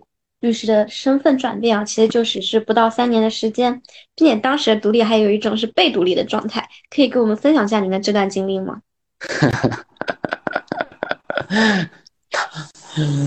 当时，当时一方面也是年龄大了，但是另外一方面就是，当时老板觉得我就是可能觉得我也适合独立了，嗯，然后可能也需要独立了。然后就推了我一把吧，我觉得就是这样，觉得我也适合独立了，也可以独立了，也需要独立了，所以就推了我一把，跟我说，直接跟我说让让我去独立。事后回看，嗯，那当然这一步是对的，对吧？当然也非常感谢老板当时这个适时的推了我一把。对，那就说在这整个律师职业的过程中。有没有就对您比较影响大的？就除了刚刚那位老板的其他引路人或者贵人吗？啊，蛮多的，蛮多的。这个这个说起来啊，这个就有点，我的就是我回答这种问题，我最最怕是说漏，你知道吗？因为对我影响比较大的人其实还是蛮多的，或者是说在很多的人他可能自己都没有意识到，或者是没有觉得他对我影响很大，但是我从。接触当中，我从他们身上学到了很多东西，我从他们身上学到了很多东西，然后他们的很多的理念对我影响都非常大。对，那我们就不说人，就说事情，就说事情和理念的话，你有什么可以分享的吗？比如说，呃，我至少认识好几个，应该说在律师界是上海律师界是一线的大咖。大部分人有有很多人会有这样的一个观点，觉得很多的律师做到一定的程度就会脱离业务一线，就不再办案子，甚至连我都有很多人问我说：“邓律师，你现在还自己办案子？”啊，居然很多同行这么问我。但是就我认识的这几位顶级的大咖来说，他们没有脱离业务一线，他们现在还在自己做做业务，自己做案子，而且非常的勤奋。那这个事情告诉我们。所是很多的这种刻板印象其实是虚假的。再比如说，再比如说，在我刚入行的时候，啊，就有一位律师，呃，非常恳切的跟我说，呃，就是这种靠资源吃饭的路线其实并不好。然后他非常坦诚的跟我说，说他自己就是靠资源吃饭啊，他现在大概有多少业务都是些怎么来的，然后这个与他自己的资源是有关的。但是他跟我讲。他认为靠资源吃饭的路线并不好啊，不可持续，而且也很累，而且尤其是不适合我，让我从一开始就放弃这个想法，想要靠资源去吃饭的这个想法，去寻找另一条道路，靠专业和口碑去吃饭的路线。这些影响对我影响都很大。还有一个朋友，他跟我讲过很多的细节，他说做律师一定要注意细节，这个细节到什么程度？他当时跟我讲，我戴的那个眼镜儿不太合适，就就就就非常细节的东西，所以我觉得受益的人其实还是很多的。好的，就还是谈到独立嘛，因为刚刚您的独立是一个呃，您的老板觉得您应该要独立的时候就推了您一把。那您现在再回看的话，您觉得职业律师他选择独立的时间点方面会有什么建议吗？如果放在今天。我认为今天有一点非常重要的事情，就是必须要考虑你自己做的业务是什么业务，必须要结合这一点，对吧？我举个最简例子，大家都能理解的例子，比如说你是做 IPO 的，你说你应当在什么时候独立？你在没有积累相当的业绩之前，当然不应该独立，对吧？但是如果你是做这种自然人的民事案件，那可能就又不一样。所以我觉得能不能独立，最重要的是。第一，你自己做什么业务？第二，你想要什么样的一个发展路径？你的发展路径和你的业务类型直接决定了你独立需要的指标是不一样的。也了解到，就您独立之后嘛，其实也是经历了一些比较艰辛的案源拓展期，然后其中的话也有去调研过发名片啊、淘宝开店，然后以及做蹲守一些看守所这一些的过程。那那段经历给您。之后有什么影响和帮助吗？第一，我觉得相当于是给自己兜了个底。我知道哦，反正我活下去没问题，对吧？如果我真的是混不下去了，我就用这些方法，我一样能活下来。所以不要紧啊，相当于是自己有了一个给自己兜底的办法，这是第一。第二，也让我明确了我自己想要的业务发展方式是怎么样的，就是这些方式并不是我想要的方式。所以这也就是为什么这与自己的期许有关。那我觉得有一些事情你会比较容易的起步，但是你的天花板会比较低啊。就比如说刚刚讲到的这个，在看守所门口发名片，这个起步会比较容易，但是天花板会比较低。那我对自己的期待就不仅于此，所以我觉得我不要走这样的一个发展路线啊，因为其实我是系统的调研过的嘛，就是做这个的话。大概能做到什么水平，对吧？对的，那就还回到刚刚说的，大一、大二同学就很关心这个案源问题啊。就您观察到，一般新独立律师或青年律师，他们能够如何积累案源这些呢？我觉得啊，把这个问题换一下就可以了。与其说积累案源，不如说积累别人对你的信赖。如果你发现，身边的人，身边的朋友，你认识的这些人对你的信赖度极高，你就没有问题。我跟你，我跟你说一个打岔的事儿，就是为什么我在独立之后不久，其实我就不太慌呢？呃，因为我在我自己的朋友当中，大家都开玩笑说我是精神灯塔。为什么呢？因为我认识的朋友圈里的这些朋友，他们只要碰到事情、碰到问题，不管是什么问题啊，这不一定是法律方面的，随便碰到事情、碰到问题，他们就会来找我聊，他就会来找我聊。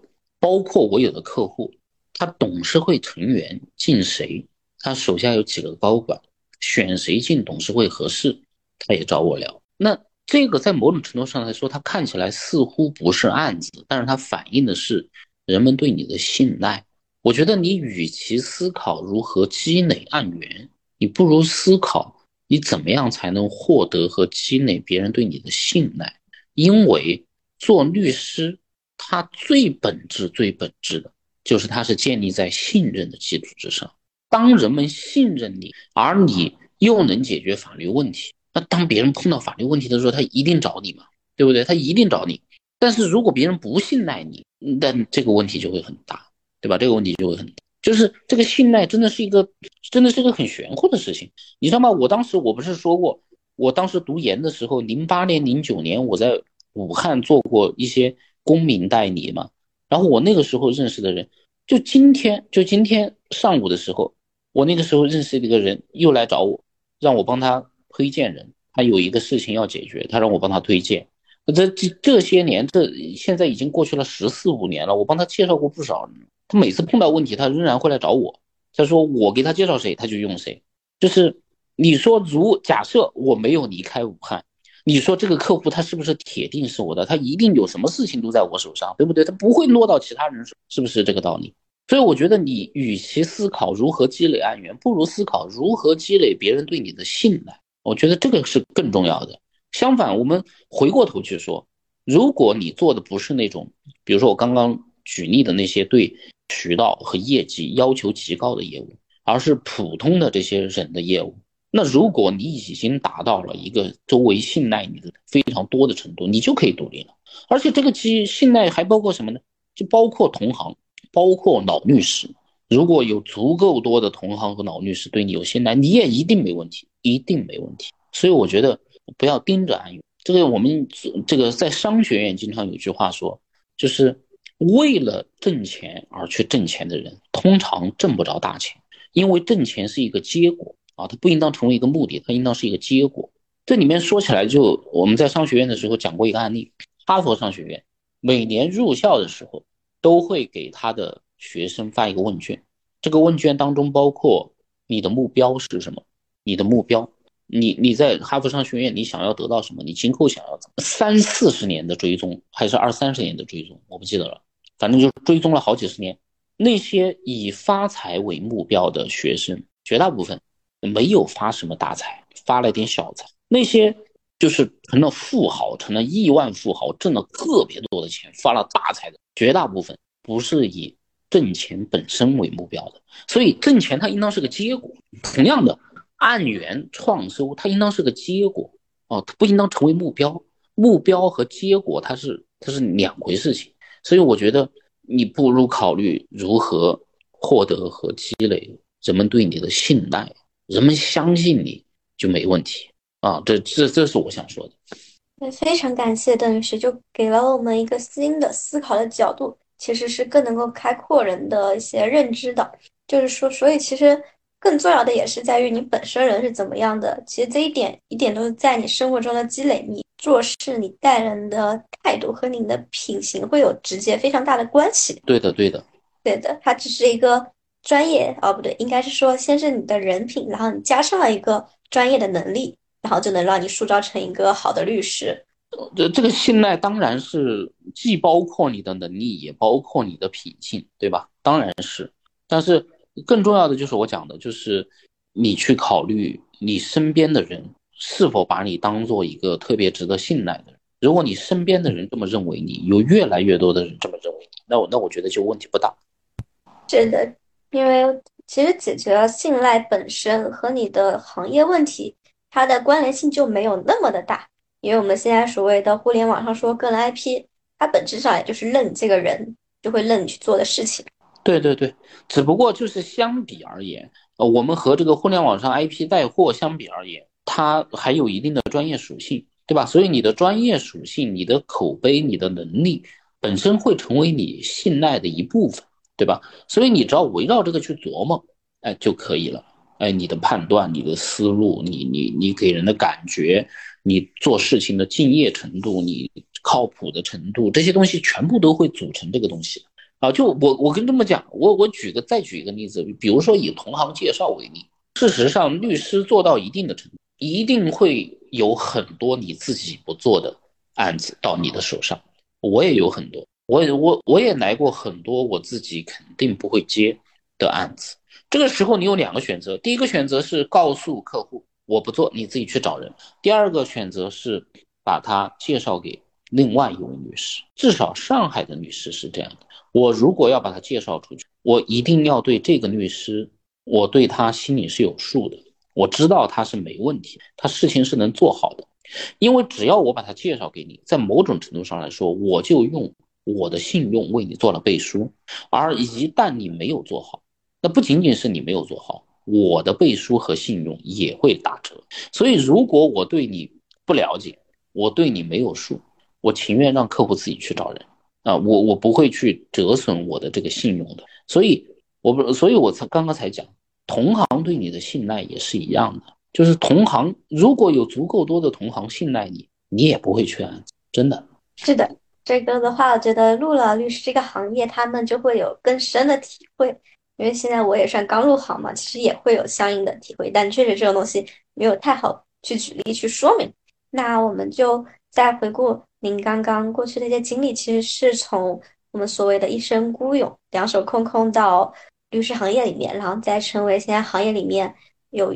知名度，然后以及说有很多 title，所谓的 title 加光环加深的青年优秀律师，您觉得您做对了哪些事情呢？或者是说，是否是因为您没有去做那些事情呢？我觉得，我觉得我做对的事情，可能就是专注于呃怎么样解决问题吧。我觉得这是第一位的。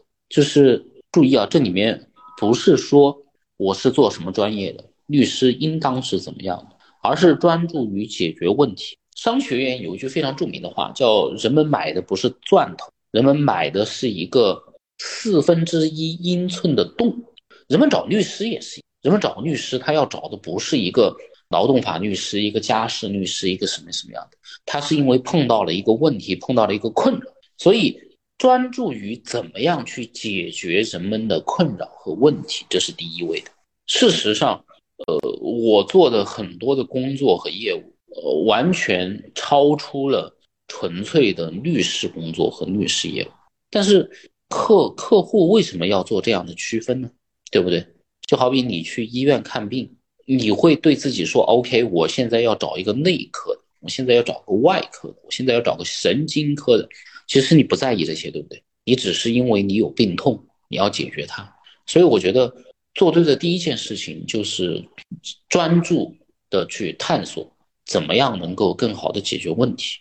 我觉得这是这是第一位的事情，其他的都是在这个之后衍生出来的。明白，就是嗯，我也看您之前访谈说嘛，就您最开始的我们所谓 to B 的案案子，也会在反复的思考怎么让对方选择你，怎么去收费，甚至是说最后的解决办法是。您先把他们的前端事情做好，后端就成为了你的客户，对吗？嗯，你能举个例子吗？我我有点不太，就是之前，嗯，比如说客户在在融资，那前面就会去帮他对接一些可能的投资人啊之类的，让他把这个业务促成。那他如果之后有需要法律的业务，就会直接是找到您。这个就是我说为什么其他的是衍生的，因为现在是我回过头来这么啊。我现在回过头来看，说 OK，这个客户我和他的渊源是从哪里开始的呢？其实是，呃，我曾经给他帮过一个什么什么样的忙，而这个忙其实他可能不是一个律师业务，或者我也没有收费，但是呢，因为这个大家开始了这个这样的一个渊源，啊，这是我回过头来去总结。但是我在当时做这个事情的时候，就是很简单。OK，你来找我，那我就看看我能不能帮你解决这个问题，能帮我就帮，能解决我就解决了。至于说这个能不能收费，能不能变成业务啊，这是第二位的啊。如如果能收费就收费，如果能变成业务就变成业务，如果不能也没关系，反正我帮一下别人也也没问题。所以在这样的情况下，就相当于是留下了很多的渊源。我觉得这里面有个心态的问题啊，你换一个心态，你当然也可以说是别人在白嫖你，对吧？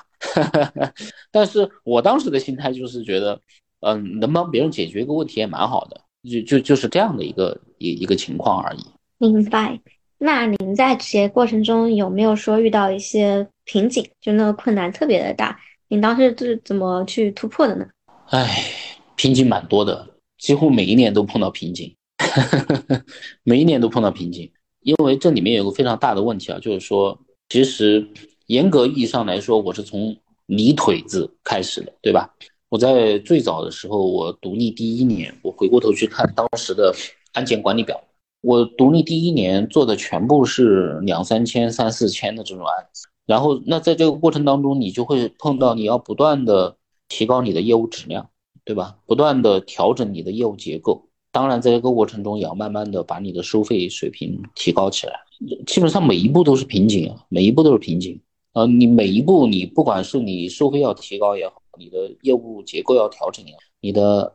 案由要变化也好，你的业务质量要要变化也好，你的客户的层次要提升也好，步步都是瓶颈啊！我到现在也也还在瓶颈当中啊啊！每一年都有新的瓶，所以所以所以学习能力和抗压能力也是很重要的。对，那就回到这个律师业务本身，其实我们有几个问题，他肯定也是要必须去思考的嘛，所以就想问问您的看法，就比如说我们在。最初的时候，我们要怎么去选择业务？做这个业务又是为什么？然后到了下一个阶段，就是说怎么去做这个业务，以及说您刚在入职刚毕业的时候，也会去判断这个行业它的一个前景怎么样，对吧？那之后就是一些更实操的事情，怎么做的怎么样，反复的迭代，以及说你可能要去观察市场上一些变化，你的竞争对手这些东西。就您对这一系列问题大概有什么观点吗？嗯。我觉得这个当中，它应当还是有一个宽度的啊，呃，就是在最早的时候，我自己当然是有一个观察的。我我在其他的地方也讲过，我觉得有哪些行业是值得做的，呃，但是在最早入行的时候，你自己是没有选择的权利的嘛，你只能是有什么做什么，因为你要吃饭，然后你你想做的那些东西，你也不一定能做，然后在这个过程当中，你就想办法不断的朝这个。地方靠拢嘛，那至于说你说这个业务类型啊等等的，我其实也有一个先扩充再收窄的过程。啊，就比如说，嗯，举例来说，你像诉讼和非诉啊，诉讼和非诉，我在二零一六年、二零一七年、二零一八年，呃，我在这些年份，我基本上是五五开，就是一半是争议解决的业务，一半是非诉的业务，然后到。从二零一九年开始，慢慢的就是争议解决的业务逐渐的占比更大了，然后飞速的板块也从传统的投融资的项目变成了一些非标类的一些项目。为什么呢？是因为在这个过程当中，我逐渐的发现自己的比较优势啊，以及哪些地方你的禀赋会更加突出，然后你会发现这一点，就是你和同行。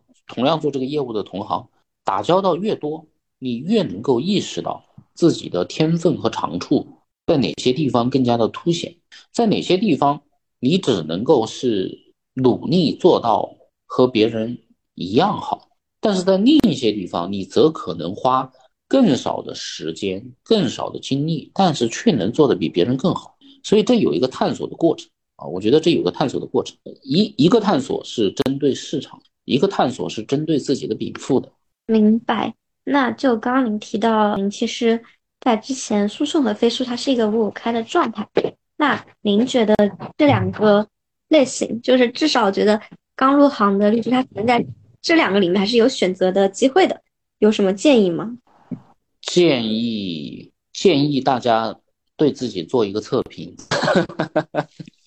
真的真的要做测评。呃，不同的业务类型，它的工作状态是不一样的，它需要的禀赋也不一样，所以我们要做两件事情。第一件事情，我们要了解这些不同的业务，它的工作状态是怎么样的，对吧？一个证券律师和一个比比如说像这个你，我据我了解，你你是做与这个家家事啊、财富传承有关，对吧？他和这个，对他和家事财富类的业务，他的工作状态是不一样的。比如说他在工作的纯洁性上要求就不一样。什么叫工作的纯洁性？就是你你处理的工作是一个纯粹的法律问题吗？这就不一样，对吧？有的人可能喜欢我要做一个纯粹的法律问题，有的人则更喜欢。嗯，有更多的这种综合的、复合的、跨界的东西，然后包括你和客户的相处方式，你们的对接方式也都会不一样。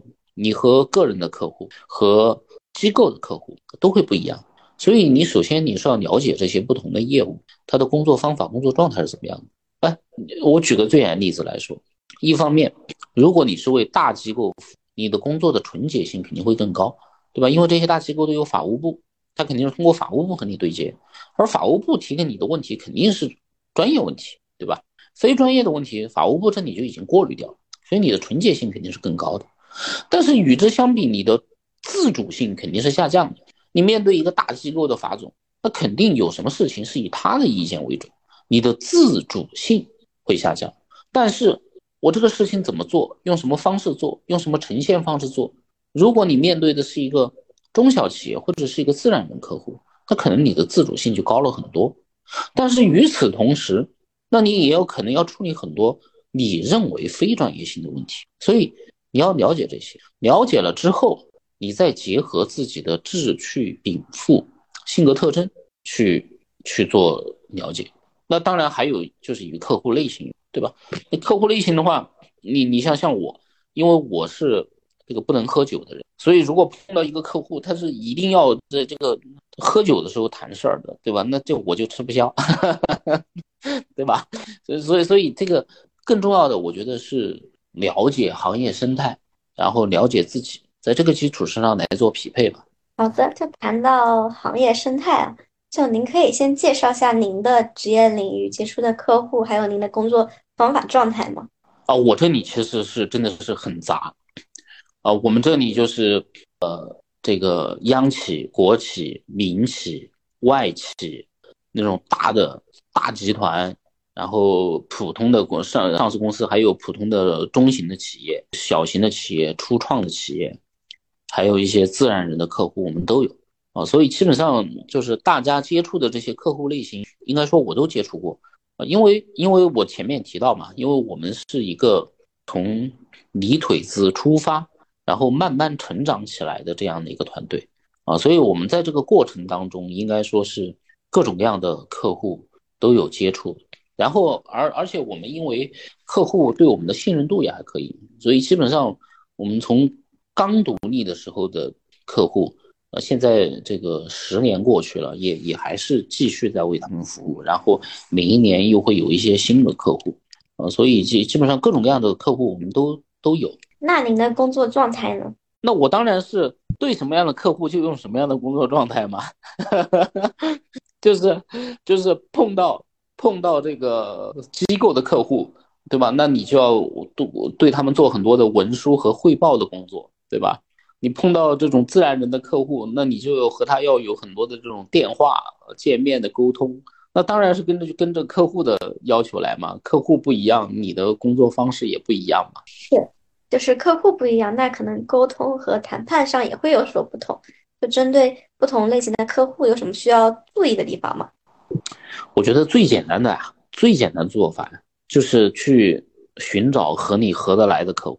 人在本质上，你是什么样的人，最终就决定了你的客户会是什么样子。所以，所以这个东西跟谈恋爱一样，你就好好的展现你是一个什么样的人。你只要保证你是一个。靠谱的、可信赖的人，剩下的就自然你不会碰到的。好的，那我们就再谈一下现在关于青年这一块。现在也都是快毕业了嘛，我们最基础的就是简历是一个敲门砖。就您对简历上的要求有哪些呢？或者说有哪些关注点会有什么呢？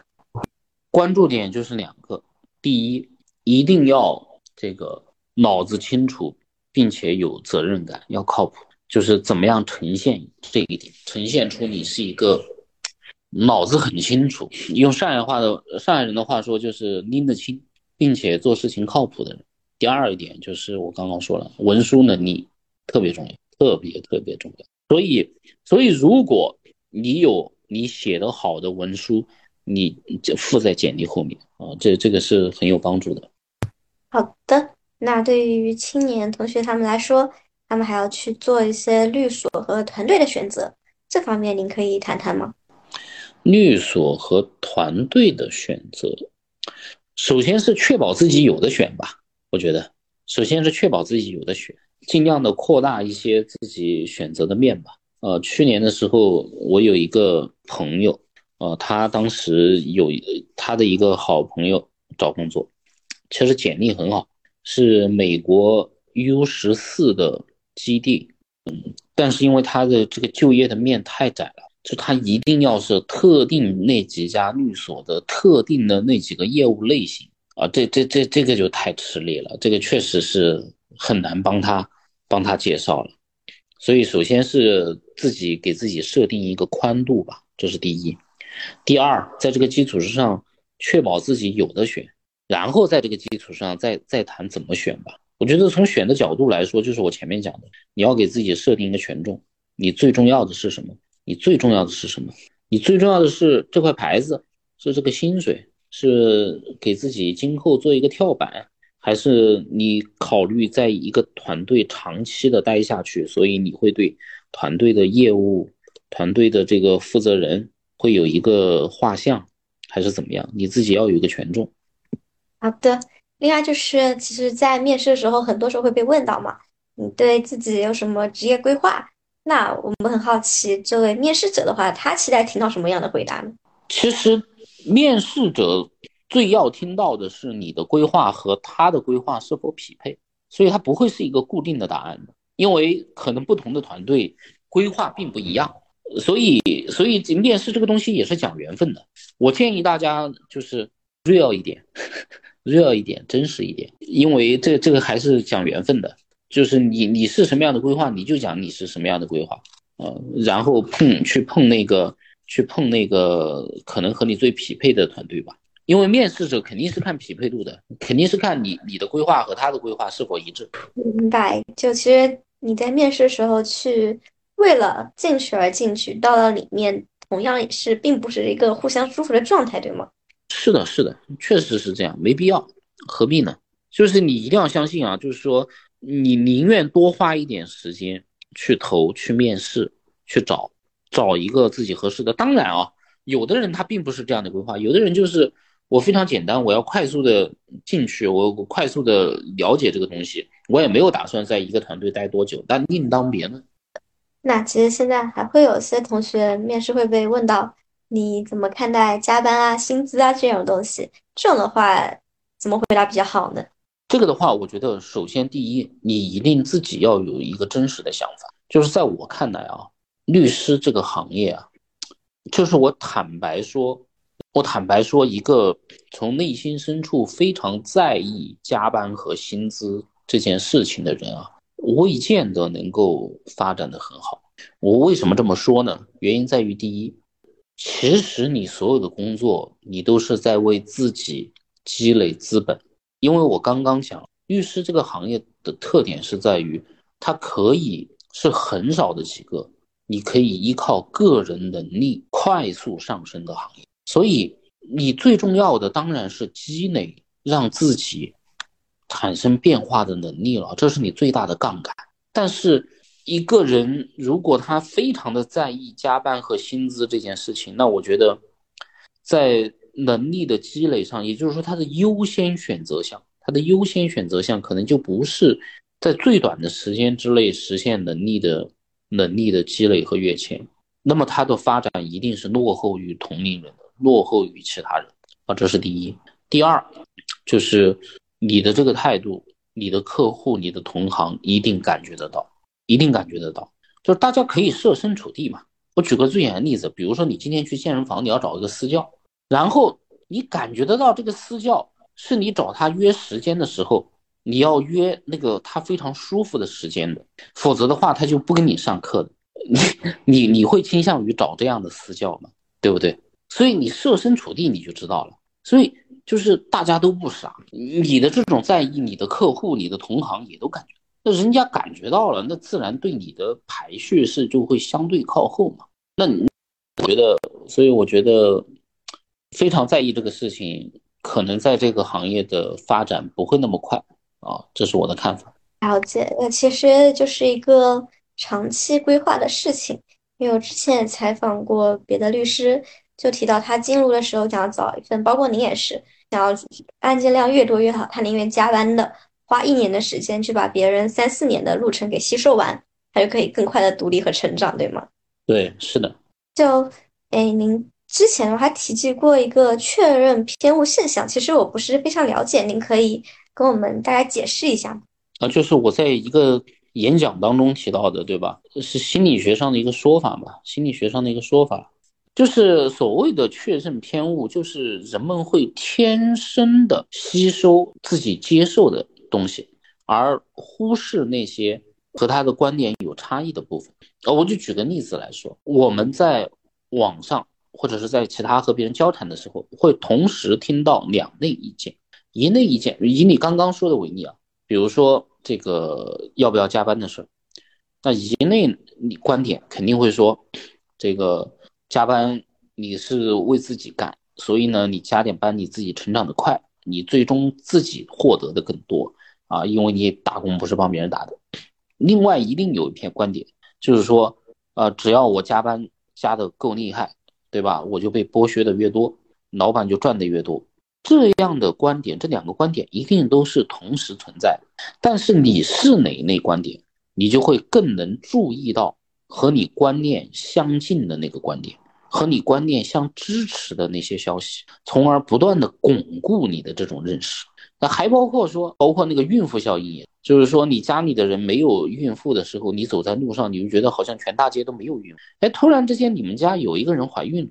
这个时候你走在大街上，你就会发现，哇，满大街都是孕妇啊，就是一样的，就是人会有一种自我强化的天性，人会有一种自我强化的天性，啊，所以我们很多的时候要有一个自对自己的反思嘛，就是我的这个观点究竟是一个正确的观点，还是说其实这是一个自我的强化啊？那特别是现在这种互联网环境下。大家比较撕裂的情况下，这种情况实在是太常见，太常见。好的，那我还是再回到刚青年的话题，就是刚刚也反复强调了，是专业能力、研究能力是非常重要的。那就是在这一方面，就怎么能够提升呢？哦，就当然要多实践了，对吗？呃，一个是实践，第二个是要呃总结。一个人要总结，要要善于自我的反思和总结。我跟你这么说。就是事实上，一个人的短板也是可以补得起来的。呃，我在刚入行的时候，我自己总结，我有一个非常大的短板，就是我这个人，呃，关注于事儿而不关注于人，因此我对一个事情有很多的判断，但是我对在我对面的这个人，他是一个什么样的想法，我经常是忽略的，所以。但是我认识到这这是一个非常大的问题，我需要解决。所以那个时候，我每一天回家之后，我都会把今天见过的人说过的话，自己在脑子里面全部过一遍，然后来想，呃，当时我的理解是不是有问题？啊，别人可能真实的想法是什么？就会有这么样的一个一个一个反思。当然，现在我这方面也并不强。但是和当年相比，那肯定是进步了很多，肯定是强了很多。所以就是第一，你要多试；第二，还是要复盘，要反思。而且这个反思非常重要的，就是要避免刚刚讲到的这个自我强化。自我强化这个事情是非常要命的。一个人一旦形成了自我强化，就意味着这个方面给他带来的限制，他再也不可能打破，不可能了。有的时候我们会断言，一个人也就这样。为什么呢？就是因为你看到了他有一个地方形成了非常强烈的自我强化，而这个自我强化是限制他的发展。所以当这两点同时出现的时候，你就知道他就这样了啊，那因为他自己已经把自己捆起来了。我我那个时候就有一个反思，呃，因为我那个时候就听说嘛，听说这个我当时这个我们老板啊，从我们律所出去的人，他偶尔会评价说谁谁谁做的不会差的。凡是他说做的不会差的人，确实都做的蛮好。凡是这个他评价不高的人，确实也都发展的不好。所以，我我自己也也会有很多这样的观察，就是为什么？哦，就是在我看来，呃，一个人有没有一个自我反思的能力，他会不会形成这种自我强化，是当中一个非常重要的因素。那谢谢。那我就最后提一个这个系列的问题啊，就是其实大家听网络上各种我们觉得比较正确的话，当时一刻可能都会觉得挺有触动的，但是好像和之后自己的生活就没有太多的关联和影响。你认为对于这种听了很多道理，但是并没有在自己生活中发现什么效应的事情，这种现象是什么原因呢？就是什么呢？能够更好的提升自己呢？要你能举个例子吗？就比如说很多人他们会去看很多名人的演讲啊什么的，但其实他们听完了也就过去了，并不会说实际应用在自己的生活里，反而会给自己带来一些焦虑感，就觉得别人的成就努力。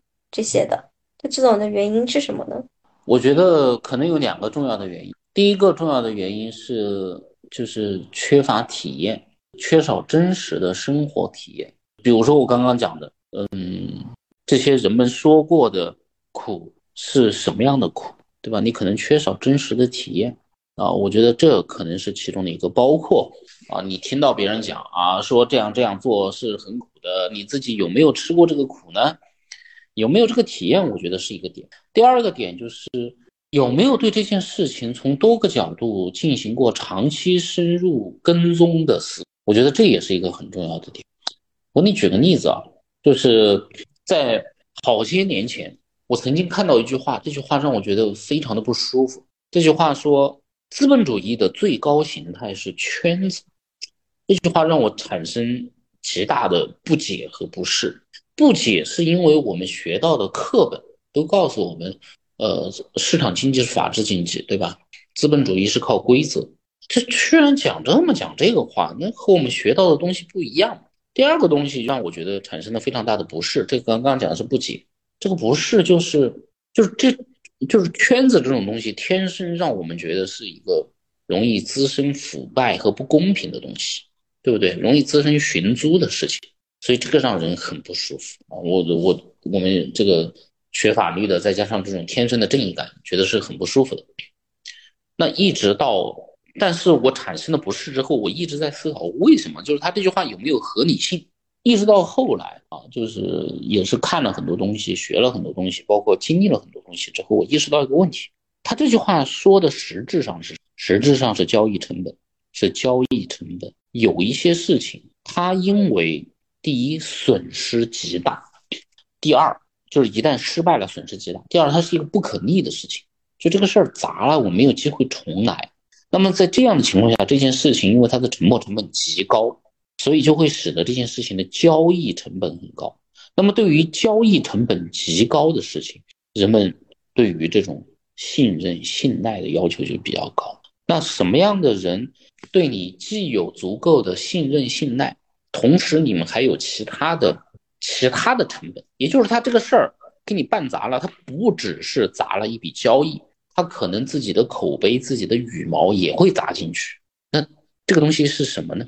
那然后我体会到，哦，他说的圈子其实是这个意思，是从交易成本出发的。那我那从此以后，我就对交易成本这件事情就有了一个更高的、更深刻的、更深的理解，对吧？就就包括说。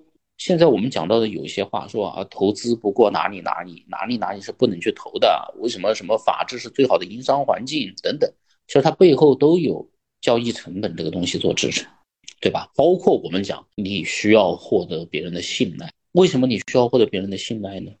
因为如果别人信赖你，你们俩之间的交易成本是极低的，他只要把这件事情告诉你。你做好结束了，但是如果他不信赖你，第一他要提心吊胆，第二你们要谈很多事情，第三在这件事情的过程当中，他要不断的跟进，他要不断的把控，对不对？这件事情的交易成本就太高了。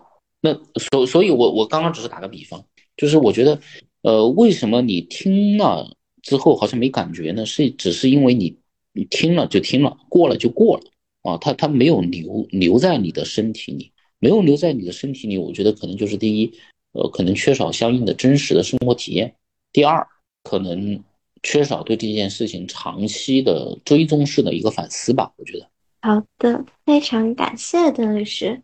那其实刚刚提到的这一点，就像是您之前在开言分享的结尾一样的，就是说舞台终究是要消失的，我们的任务是充分的体验它，然后要多一些台阶的攀登，多一些生活的挑战，多一些人生的历练，多一些别样的体验。那这样的话，可能你的生活都会更加的丰富啊，或者说让自己感觉自己是真实的活在。这个真实的社会里面，对吧？嗯，然后就是我们播客的结尾的话，其实就想请您再分享一首您喜欢的歌，以及说一下为什么是这首歌，好吗？啊，这这个以前我们自己拍过，就是分享的歌，我我现在印象最深刻，因为每一个人生阶段不一样啊。就是我读高中的时候，最喜欢的歌是《再见理想》，就是 Beyond 的。那那个这个在高中的那个。非常孤独而迷茫的阶段，这首歌陪伴了青春期。好的，就非常感谢邓律师。那我们今天就进入听歌环节吧。好的，谢谢。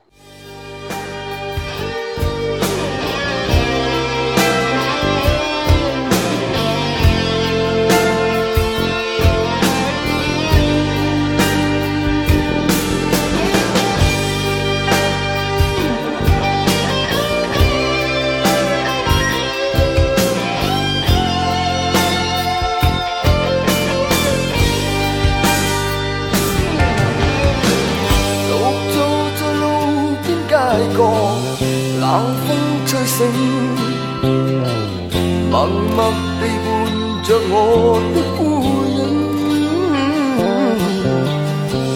只想将吉他紧抱，诉出心酸。就在这刻，想起往事，心中一股冲劲涌闯。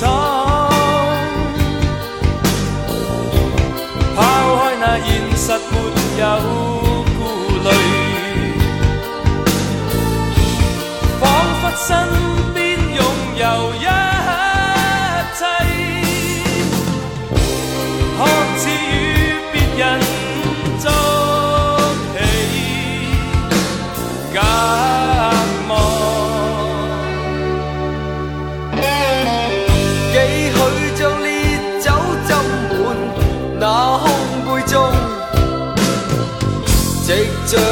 走，洗去